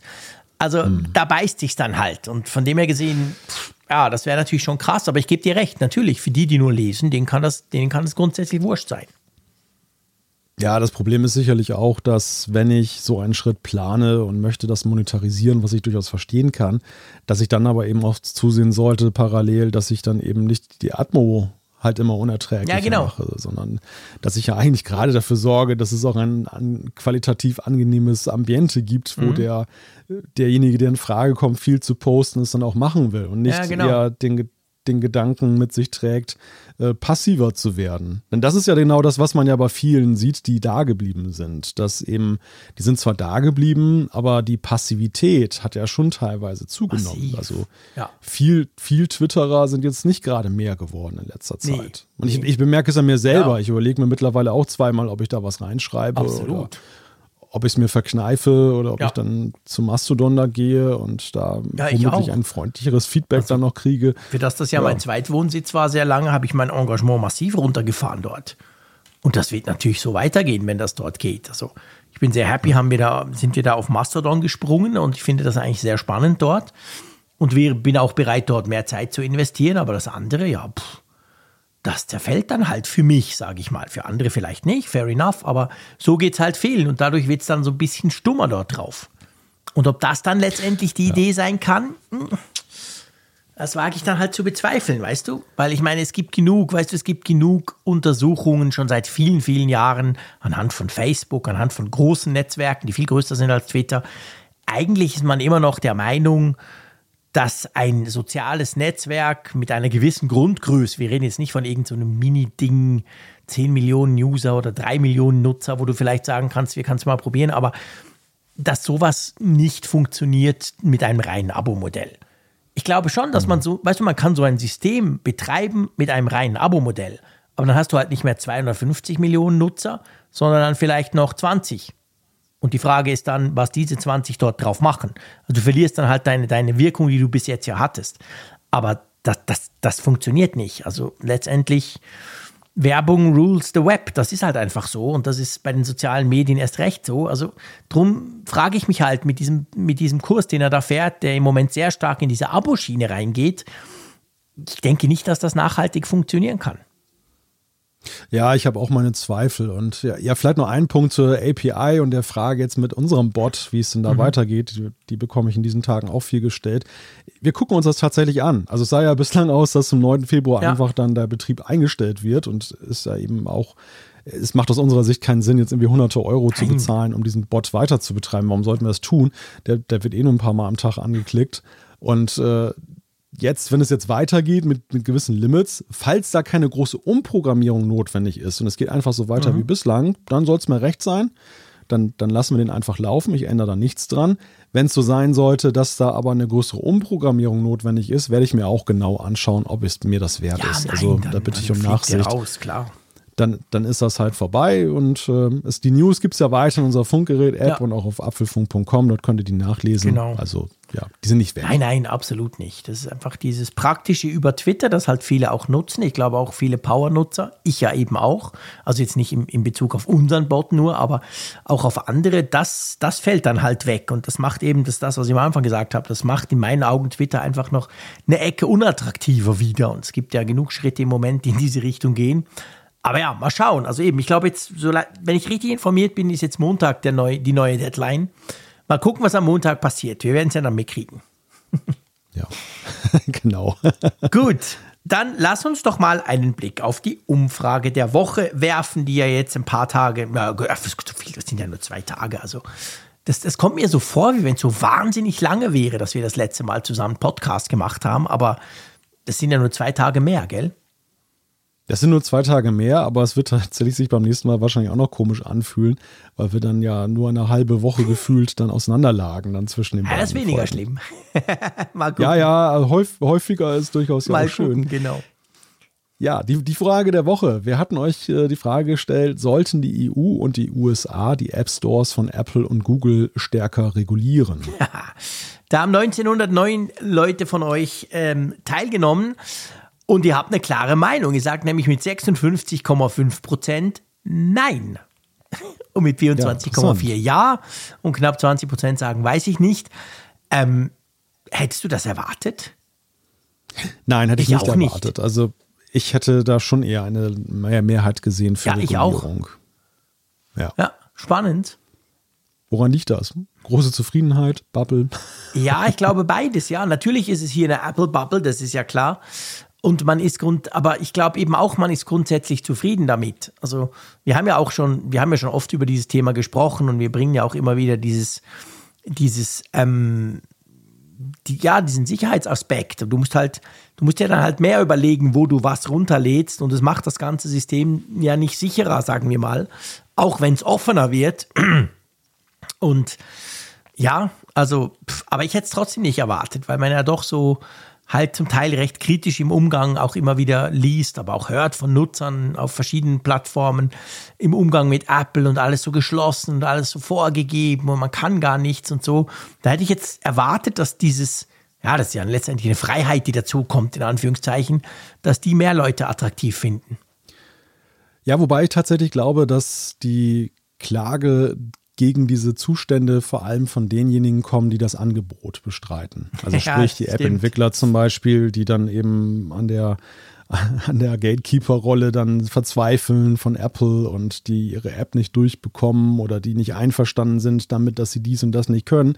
Und Ja. dass Apple es wiederum meisterhaft versteht, das Ganze aber eben in einem so guten Licht dann für den Konsumenten darzustellen, dass der gar nicht von diesen Geräuschen, also äh, der, der, der Kunde sieht nur die schöne Bratwurstbude, wo es duftet Genau. und es gibt immer Bratwurst da, aber das, Garden. Genau, aber das Backstage da ein knallhartes Bratwurstregiment da herrscht bei Apple, das kriegen, das kriegen die gar nicht mit. Ja, das stimmt. Ja, das hat was, da hast du recht. Die Bratwurstkrise. Bratwurstkrise, genau. Tja, also gut. Wir haben natürlich eine neue Umfrage der Woche. Genau, wir wollen euch fragen, was haltet ihr eigentlich von unserem also, oder von dem Tenor unseres ersten Themas? Da ging es ja darum, dass Apple sein iPhone-Sortiment möglicherweise um ein Ultramodell erweitert. Die grundsätzliche Frage an euch jetzt mal: Könnt ihr euch das vorstellen? Sollte Apple sowas tun? Da habt ihr die Möglichkeit, Ja zu sagen, Nein zu sagen oder weiß ich nicht, keine Ahnung zu klicken. Zu sagen, sagen tut ihr ja nichts, ihr klickt quasi. Ähm, ja, mal gucken. Also von, von der Bratwurstkrise gehen wir in die Ultrakrise oder auch nicht. Mal gucken, vielleicht klicken ja alle Ja. Dann fühlt sich Apple bestätigt, der Tim Apple. Mal schauen. Ja, du, lass uns rüberschwenken zu den Zuschriften unserer Hörerinnen und Hörer. Da haben wir nämlich auch wieder einiges Spannendes bekommen in letzter Zeit. Magst du mit irgendwas anfangen?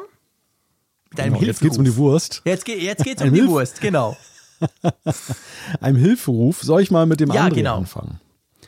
André hat uns geschrieben, und zwar, ist es möglich, eine Parallels-Instanz eines macOS in einen Time Machine zu backuppen und daraus einen Mac neu zu installieren. Hintergrund ist, dass, sein produktives, dass er sein produktives System erneuern möchte, aber das System als Developer-System sehr umfangreich und auch zugemüllt ist. Er schreibt, ich würde gerne eine VM Stück für Stück einrichten und dann diese VM als neue produktive Umgebung auf meinen Mac einspielen.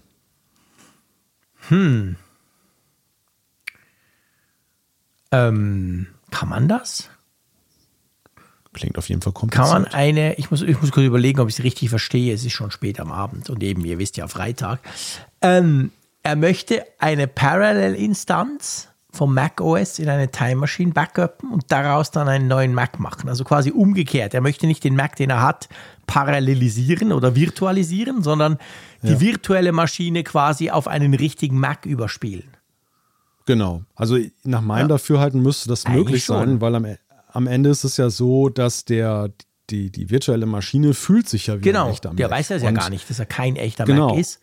Und da ich ja einen Mac immer aufsetzen kann, noch mit einem Time Machine genau. Backup, das vorhanden ja. ist, ähm, dürfte es da eigentlich keinen Unterschied geben, weil es ja auch so ist, dass in der Instanz der Parallels-Instanz diesem, diesem Mac ja vorgegaukelt wird, dass es ein ganz natives System genau. ist. Das ist jetzt auch nicht so, dass da jetzt irgendwelche falschen Treiber oder Nö. so sind, die dann da dazu führen, dass das nicht bootet, sondern der Mac fühlt sich wie immer zu Hause. Mhm. Und warum soll das nicht funktionieren? Ich sehe da ja, keinen, keinen. Also man kann es auch einfach ausprobieren, würde ich sagen. Ja, ne? genau. Also ich meine, du machst ja noch nichts kaputt, solange du deine Ursprungsversion nicht irgendwie löscht oder so. Und natürlich, du kannst auch einfach noch, noch eine Woche warten, weil du weißt ja, unsere Hörerinnen und Hörer sind ja viel schlauer als wir. Vielleicht schreibt ein Hu, aber Achtung oder so. Aber nee, also ich sehe da eigentlich kein Problem, weil der Witz am Time Machine Backup ist ja, du musst es ja nicht auf den gleichen Mac wieder zurückspielen. Du kannst ja auch, habe ich auch schon gemacht, du hast einen älteren Mac, du hast einen Time Machine Backup, du holst den neuen Mac, du holst dir es von dem zum Beispiel. Mir ist einmal ein Mac wirklich so abgeraucht vor vielen Jahren, dass er kaputt war quasi. Da habe ich das Backup auf eine neue Maschine überspielt, gar nicht mehr die gleiche war zwingend. Das ist ja bei Mac einfach, weil du, du hast ja da diese universellen Treiber, wo quasi alle Macs drin Platz finden. Das ist ja nicht wie bei Windows, wo dann irgendwie der Grafikkartentreiber Bluescreens baut. Müsste eigentlich klappen, ja. Sehe ich auch so. Gut, mal schauen. André, du kannst uns natürlich auch berichten, dass du es ausprobiert hast und ob es funktioniert hat oder nicht. Das kannst du natürlich auch. Dann ähm, soll ich mal zum Bruno gehen. Ja, aber Der. Bruno hat nämlich eine spannende Zuschrift, hat sich bei uns gemeldet. Und zwar geht es um das Thema Bedienung der Apple-Brille. Da haben wir in einer der letzten Folgen so ein bisschen drüber philosophiert. Wir haben schon ein paar Mal darüber ja gesprochen. So quasi, dass man als Input ja eigentlich den Sprachassistenten braucht, weil wie soll man denn so ein Ding bedienen? Und da hat er jetzt ein paar spannende Inputs. Und zwar schreibt er, ich habe in München an der LMU studiert und dort engen Kontakt mit jemandem gehabt, der an Eye-Tracking forscht. Seit einigen Jahren gibt es ja auch Eye-Tracking in VR-Brillen. Es wäre also theoretisch möglich, so etwas auch in einer Apple-Brille einzubauen. Ich habe an einer Studie mit Eye-Tracking an einem Laptop teilgenommen. Dort sollte Text nur durch die Augen eingegeben werden. Man kann sich das ungefähr so vorstellen wie ein Wählscheibentelefon, bei dem sich die Zahlen aber durchgehend im Kreis drehen. Jede Zahl oder jeder Buchstaben hat dadurch, dass er diesen Kreis abfährt, einen eigenen Bewegungsvektor. Folgen nun die Augen einem bestimmten Buchstaben, haben die Augen denselben Vektor und das System weiß, was man tippen möchte. Und es funktioniert erstaunlich gut. Man kann mit der genauen Dauer für den Input herumspielen, aber ich glaube, für die Studie lag diese Dauer bei einer halben Sekunde, soweit er sich noch erinnert. Und damit kann man schon etwas kürzere Sätze tippen, ohne dass es nervt. Es fühlt sich in etwa so an, als würde man versuchen, mit einem Finger auf einer Tastatur zu tippen. Jedenfalls deutlich angenehmer und schneller als auf der Apple Watch Quatsch zu scribbeln. Der Vorteil beim Eye-Tracking, man muss im öffentlichen Raum nicht durchgehend komische Befehle vor sich hin brabbeln, falls die Brille überhaupt für die Öffentlichkeit konzipiert wurde und man kann komplett privates Gerät bedienen, oder ohne einen Finger zu rühren. Spannend, oder? Ja, absolut. Und ich muss dir sagen, ich würde mir dieses Feature jetzt schon bei den AirPods manchmal wünschen. denn, denn ich weiß nicht, wie dir das geht, aber ich tue mich da tatsächlich mit schwer, wenn ich irgendwie zu Fuß unterwegs bin und ich habe keine Lust, das iPhone rauszuholen, dann per Sprache zu steuern. Kann man die AirPods mit Sprache steuern? Das ist ja spannend. Mache ich nie. Du siehst, nee, wirklich, das ist kein Scherz. Ich mache jetzt nicht einen dummen Spruch. Ja. Dafür habe ich die Apple so. Watch. Ich steuere meine AirPods ausschließlich über die Apple Watch. Ja, sofern ich jetzt zum Beispiel auf vorhandene Kontrollen zurückgreifen mhm. möchte, jetzt wie zum Beispiel jetzt Lautstärke. Was machst du denn mit den AirPods? Jetzt, naja, ich möchte zum Beispiel zwischendurch auch mal den Podcast wechseln. Okay, und das kann man per Sprache. Ja, klar. Dann sage ich einfach Also hey, düt, düt, düt und so weiter und spiele bitte den und den Podcast jetzt ab. Und dann hörst du was anderes. Und also nicht den, den du Wenn's willst, aber was anderes. genau, ja, genau. Das beschreibt, beschreibt sehr treffend dann, was, was dabei in der Komisch, Regel dass ich das noch herauskommt. nie ausprobiert habe. Ja, weißt du, das Bizarre ist halt, ich mag, ich, ich bin halt so, ich versuche das immer dezent zu lösen. Dass ich jetzt nicht so auf der Straße so rumbrülle, so, hey, Mhm. Ja. schalte mal den und den Podcast ein, sondern dass ich dann eben das so erst leise mache und dann werde ich mal in der Regel nicht verstanden. Das ist nämlich dann- eine Frage, sorry, da hau ich jetzt voll dazwischen. Ich Ja. weiß ja, dass das geht und ich mache es ja nie. Ich mache es nicht mal alleine im Park, weil ich mir doof vorkäme. Aber ich Genau habe mich das. auch schon gefragt. Ähm, wie laut muss man denn sprechen, dass der einen, also dass die AirPods jetzt ganz blöd, das ist ja die Apple-Tante, Ja. dass die einen versteht? Also man muss das, ja, es, es hängt schon, glaube ich, davon ab, mit welcher Geräuschkulisse du es auch zu tun hast und wie du gekleidet bist. Also wenn ich zum Beispiel jetzt im Winter eine, eine Mütze über die, den, AirPod, die, den AirPods noch trage, merke ich schon, dass das ein bisschen isoliert. Ja. ja, genau. Da muss ich entsprechend, die Mikrofone ragen zwar unten raus, aber trotzdem bemerke ich, dass ich lauter Ja. sprechen muss. Und der, der weitere Punkt, der natürlich mit reinspielt, ist, wo bewegst du dich? Wenn du Mhm. jetzt dich jetzt allein im Wald bewegst, wo es ganz ruhig vielleicht ist, dann ist es einfacher. Dort hast du aber ja auch diese Peinlichkeit nicht so. Während du in einer normalen Straßenszene, wo die Autos so ungefähr so zwei Meter entfernt von dir Schwierig, vorbeifahren, oder? Da wird es dann nämlich schon schwieriger, genau. Und da ist es aber auch dann der, der Faktor, dass du eigentlich nicht so rumbrüllen willst, ja, der. Ja, Weil die klar. Leute, weißt du, ich stelle mir dann immer vor, wie, wie, wie, wie sehe ich da aus? Ne? Ich laufe da lang und, und rede laut vor mich hin und sage immer das Gleiche, weil das irgendwas nicht passiert. Was denken die Leute über mich? Und deshalb, also, Du willst es nicht wär so wissen, eine- wahrscheinlich. nein, ich möchte das nicht wissen, aber ich ahne es. Und ja, vor dem Hintergrund wäre so eine ganz Mhm. dezente Steuerungsmöglichkeit, oder das ist ja eigentlich auch der Charme überhaupt von HR. Ja, natürlich. Ja, klar. Absolut. Da, da hast du völlig recht. Also, das wäre schon, und, und je länger ich über das von Bruno, und ich meine, natürlich, wir haben ja auch schon von, von Eye-Tracking gehört. Es gibt, Canon hat mal so eine Kamera rausgebracht, wo du quasi den Sucher damit bedienen kannst. Also, wo du scharf stellen willst, machst du per Eye-Tracking. Es gibt ja schon so Systeme, die man teilweise nutzen kann. Und ich glaube schon, dass das tatsächlich eigentlich sehr, sehr attraktiv wäre. Und wir haben ja auch gehört, wie viele Kameras das Teil haben soll. Ja, nicht nur nach außen gerichtete, sondern offensichtlich auch nach innen gerichtete. Also wahrscheinlich merkt die, merkt die Brille, wo ich hingucke. Da könnte man sowas schon tun, genau. Weil ich meine, wir haben ja auch schon Zuschriften bekommen, das weißt du ja, äh, wo, wo uns dann auch Leute geschrieben haben, ja, aber wie soll denn das gehen im vollen Zug? Und dann brabbelt der Frick die ganze Zeit in seine blöde Brille, nur weil er irgendwie einen, einen Tweet, Tweet schreiben will oder so. Das kann es ja nicht sein.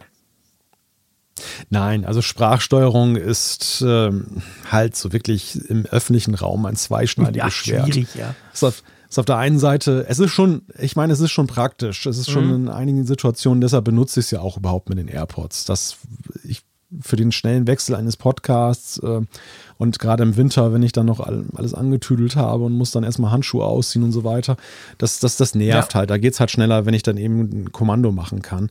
Aber es hat halt echt enge Grenzen. Ja. Also ich habe jetzt nicht wirklich Bock darauf, da jetzt stundenlang mit meinem Telefon zu interagieren, Ja. jetzt verbal. Wenn alle Weißt du, zuhören. was mir einmal passiert ist? Und das war dann tatsächlich jetzt nicht übertrieben und kein Scherz.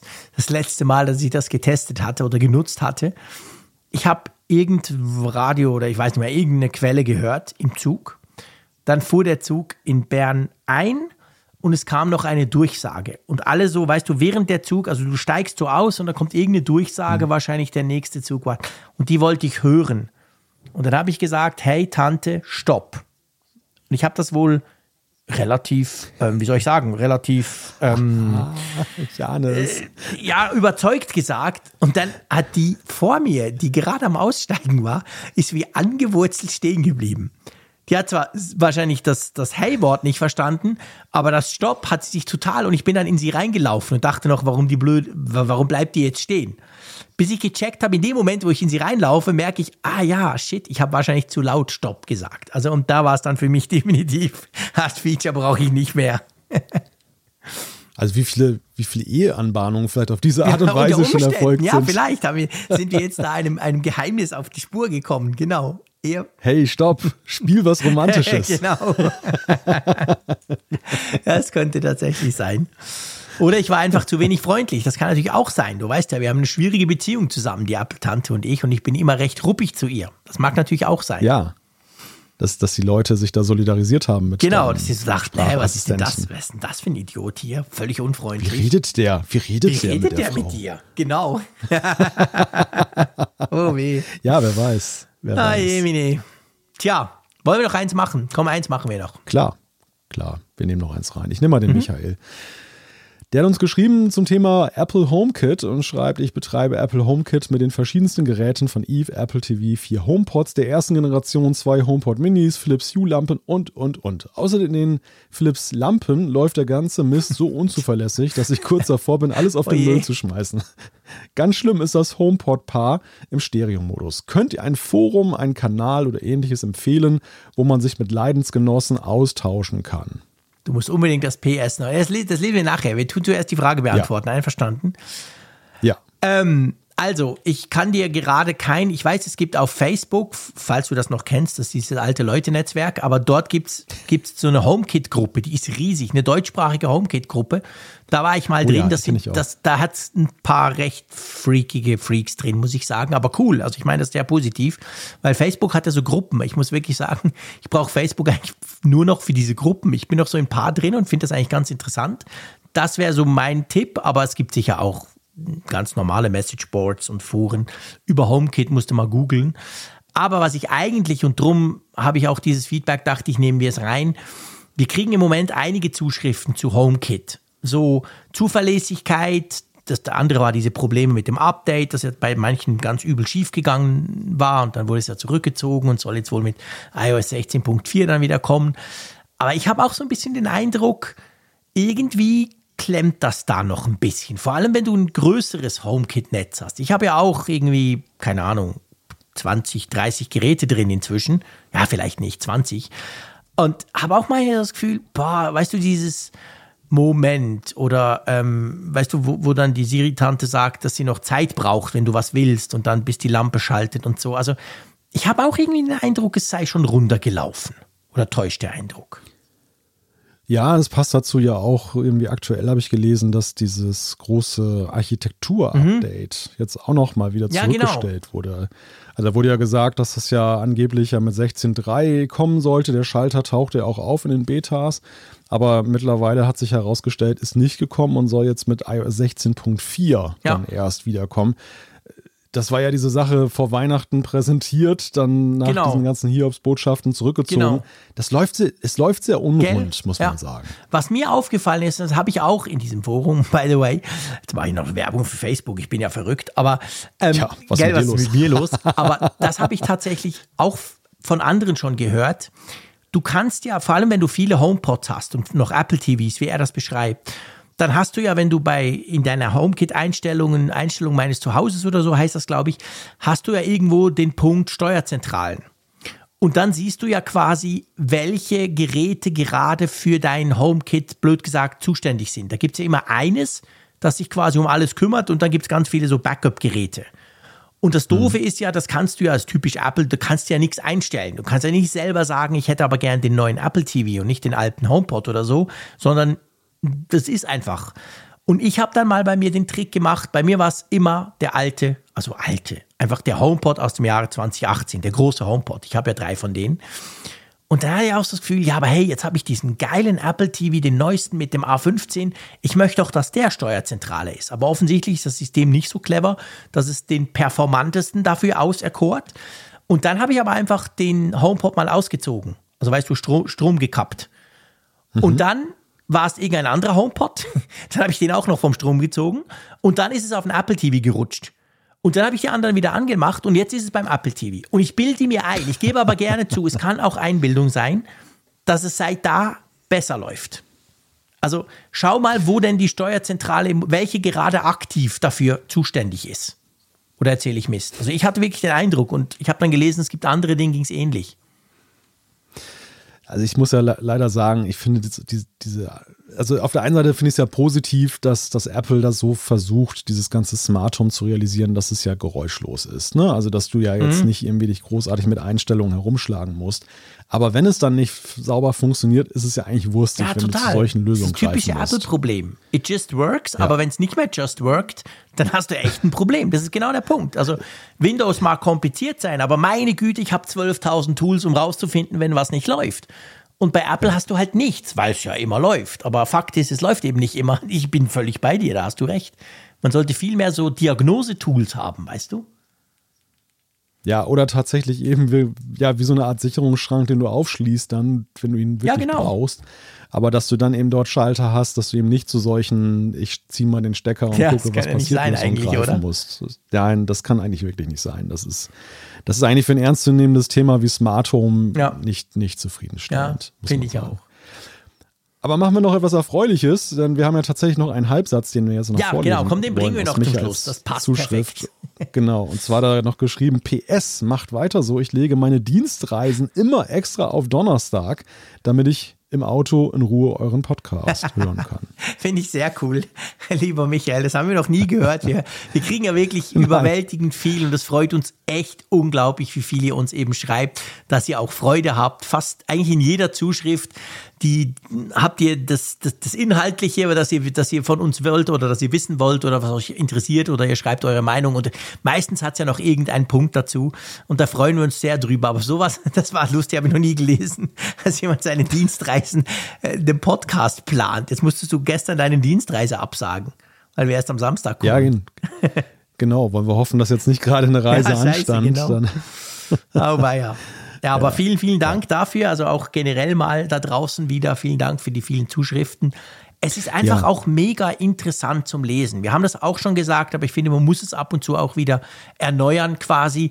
Natürlich kommt nur ein Bruchteil der Zuschriften in die Sendung. Das muss man, muss man einfach so sagen. Wir haben da eine kleine Datenbank. Ich wage gar nicht nach unten zu scrollen. Das ist vierstellig Na, inzwischen. Und logisch können wir nicht alles bringen. Aber wir lesen alles dieses Versprechen gilt und das halten wir wirklich beide auch ein. Also wir lesen jede Zuschrift, die wir von euch bekommen. Und ich lerne einfach immer wahnsinnig viel. Ich finde immer, wow, krass. Ja. Also einerseits, selbst wenn ihr Fragen stellt, denke ich, wow, das ist aber ein spannendes Setup. Ah, der macht das so krass, wusste gar nicht, dass das geht. Also ich finde, das ist eine unglaubliche Inspiration auch. Ja, manchmal auch für Themen, die wir dann sowieso als Themen auch bringen, gell? Ja, ja, eben. Das mündet ja manchmal auch darin, dass man das dann irgendwie aufgreift als Thema oder dass es einem als Hintergrund dient. Wenn wir mal das Thema plötzlich haben, eine Woche später hast du ein anderes Thema mhm. und dir schießt in den Kopf. Moment da war mal, doch noch was, genau, da gab es doch eine Zuschrift, eine Zuschrift zu. Und du hast einen ganz anderen Hintergrund. Ja. Also ich kann das nur stützen. Ich, mich fasziniert das nach wie vor, denn es ist alles andere als selbstverständlich, so eine ausgeprägte Feedback-Kultur zu haben. Erst recht, wenn man euch so wenig zurückgibt dafür. Ja, eben, das ist ja, ja echt genau, so, eben. dass man mein permanentes schlechtes Gewissen, was dann auch mitschwingt, dass ich auf der einen Seite zwar finde ich den Mindestrespekt euch zolle, dass ich dann so wie du das dann eben alles lese, mhm. aber eben dann äh, einfach vom Zeithaushalt ja. her dann vielfach in allermeisten Fällen leider mittlerweile nicht, nicht so weit komme, dann irgendwie eine, eine, eine Rückantwort ja. zu, zu Texten. Ja, genau. Nee, das, das können wir gar nicht. Wir können nicht nicht alle beantworten und man will es ja auch nicht automatisch machen, das wäre ja total blöd. Also es muss ja schon persönlich genau. sein. Also wir lesen das alles persönlich. Ich freue mich mega drüber immer. Ich schmunzle sehr oft, wenn ich eure Zuschriften lese. Aber ja, seht es uns, äh, seht es uns nach, dass wir halt dann nicht alles reinnehmen können und vor allem nicht alles beantworten können. Aber es ist spannend. Und eben dann kommt sowas wie der Michael, dass ich definitiv einfach, dass das auch klar ist, nicht reingenommen habe wegen seiner Dienstreise und dem Podcast, sondern wirklich, weil ich finde, das steht exemplarisch für andere Zuschriften, die wir eben auch bekommen haben zum, ich sag mal, Chaos HomeKit. Drum habe ich es reingenommen. Aber ja, ist natürlich lustig mit deinen Dienstreisen. Also ab nächster Woche, so viel kann ich versprechen, kannst du wieder am Donnerstag auf Dienstreise gehen. Das kriegen wir hin. ja, ja, nimm nicht den Mund zu voll, der Winter läuft Ach, noch. Aber ja, dich, jetzt warst du krank für die nächsten 30 Jahre, jetzt ist nichts mehr hier. Jetzt hast du dein, jetzt hast du dein Krankkonto aufgebraucht. oh je, oh je. Sag gerade ja, der, der immer krank ist, weißt du, du bist ja nie krank, muss man ja auch noch sagen. Du bist ja eine Ausgeburt der, der, der Gesundheit eigentlich normalerweise. Allerhöchstens mal die Stimme vielleicht eine Oktave tiefer, aber sonst, ich bin ja der, der immer krank ist mit meinem kaputten Immunsystem. Von dem her war das erstaunlich, dass es jetzt mal dich getroffen hat. Ja, irgendwann ist man immer dran, ne? Und, Ja, und auch äh, du ja, wirst nicht älter, äh, nicht jünger. Scheiße. Sollte ich den Spruch schon so lange mal bringen und dann verhau ich ihn auch noch. Ja, immer jung. Forever Ja, young. genau. Nein. Nein, ich hatte einfach bislang auch unglaubliches Glück, muss man halt sagen. ja. Also ich habe ich hab das, hab das immer wieder mal gedacht. die das ist gesunde ja Nordseeluft. Ja, ja, krank, kann natürlich ja auch sein. Ja, beziehungsweise, wenn ich mal was hatte, dann hatte ich es meistens so am Wochenende, irgendwie zwischen zwei Folgen. Gutes das Timing. aus dem Podcast rausgegangen, es fing an zu kratzen, nächsten Ja. Tag krank und dann eine Woche Oh, später dann die, der letzte Kram weg und äh, wieder bereit für den nächsten Podcast. So muss es Ja, sein. okay, ja, kann man auch sagen. Also, apropos nächster Podcast, der kommt nächste Woche wieder. Wir werden uns ver versuchen, am Mittwoch zusammenzuschalten, aber das kriegen wir schon hin. Ja, Ja. Malte, ich bin froh, geht's dir wieder besser, schon dich aber trotzdem noch ein bisschen, wenn ich das so sagen darf. Schau, dass du nicht gleich schon wieder auf 200 Prozent gehst. Und ja, wir hören uns nächste Woche. Mach's gut. Tschüss aus Bern. In ein paar, in ein paar Tagen schon. Das ist ja, Ja, gut, ja, stimmt. Das ist ein bisschen kürzer, ist auch schön. Stimmt. Aber formell richtig, nächste Woche. Ja, danke dir, lieber Jean-Claude. Danke euch, dass ihr zugehört habt. Danke an NordVPN, äh, NordVPN für eben das Sponsoring dieser Folge. nordvpn.com slash Apfelfunk, wenn ihr mehr Informationen finden wollt. Und ansonsten hören wir uns nächste Woche wieder. Bis dann. Tschüss von der Nordsee.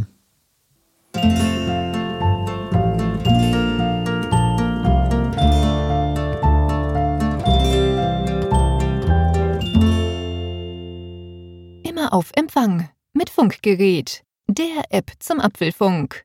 Lade dir jetzt Funkgerät für iOS und Android kostenlos im App Store und bei Google Play.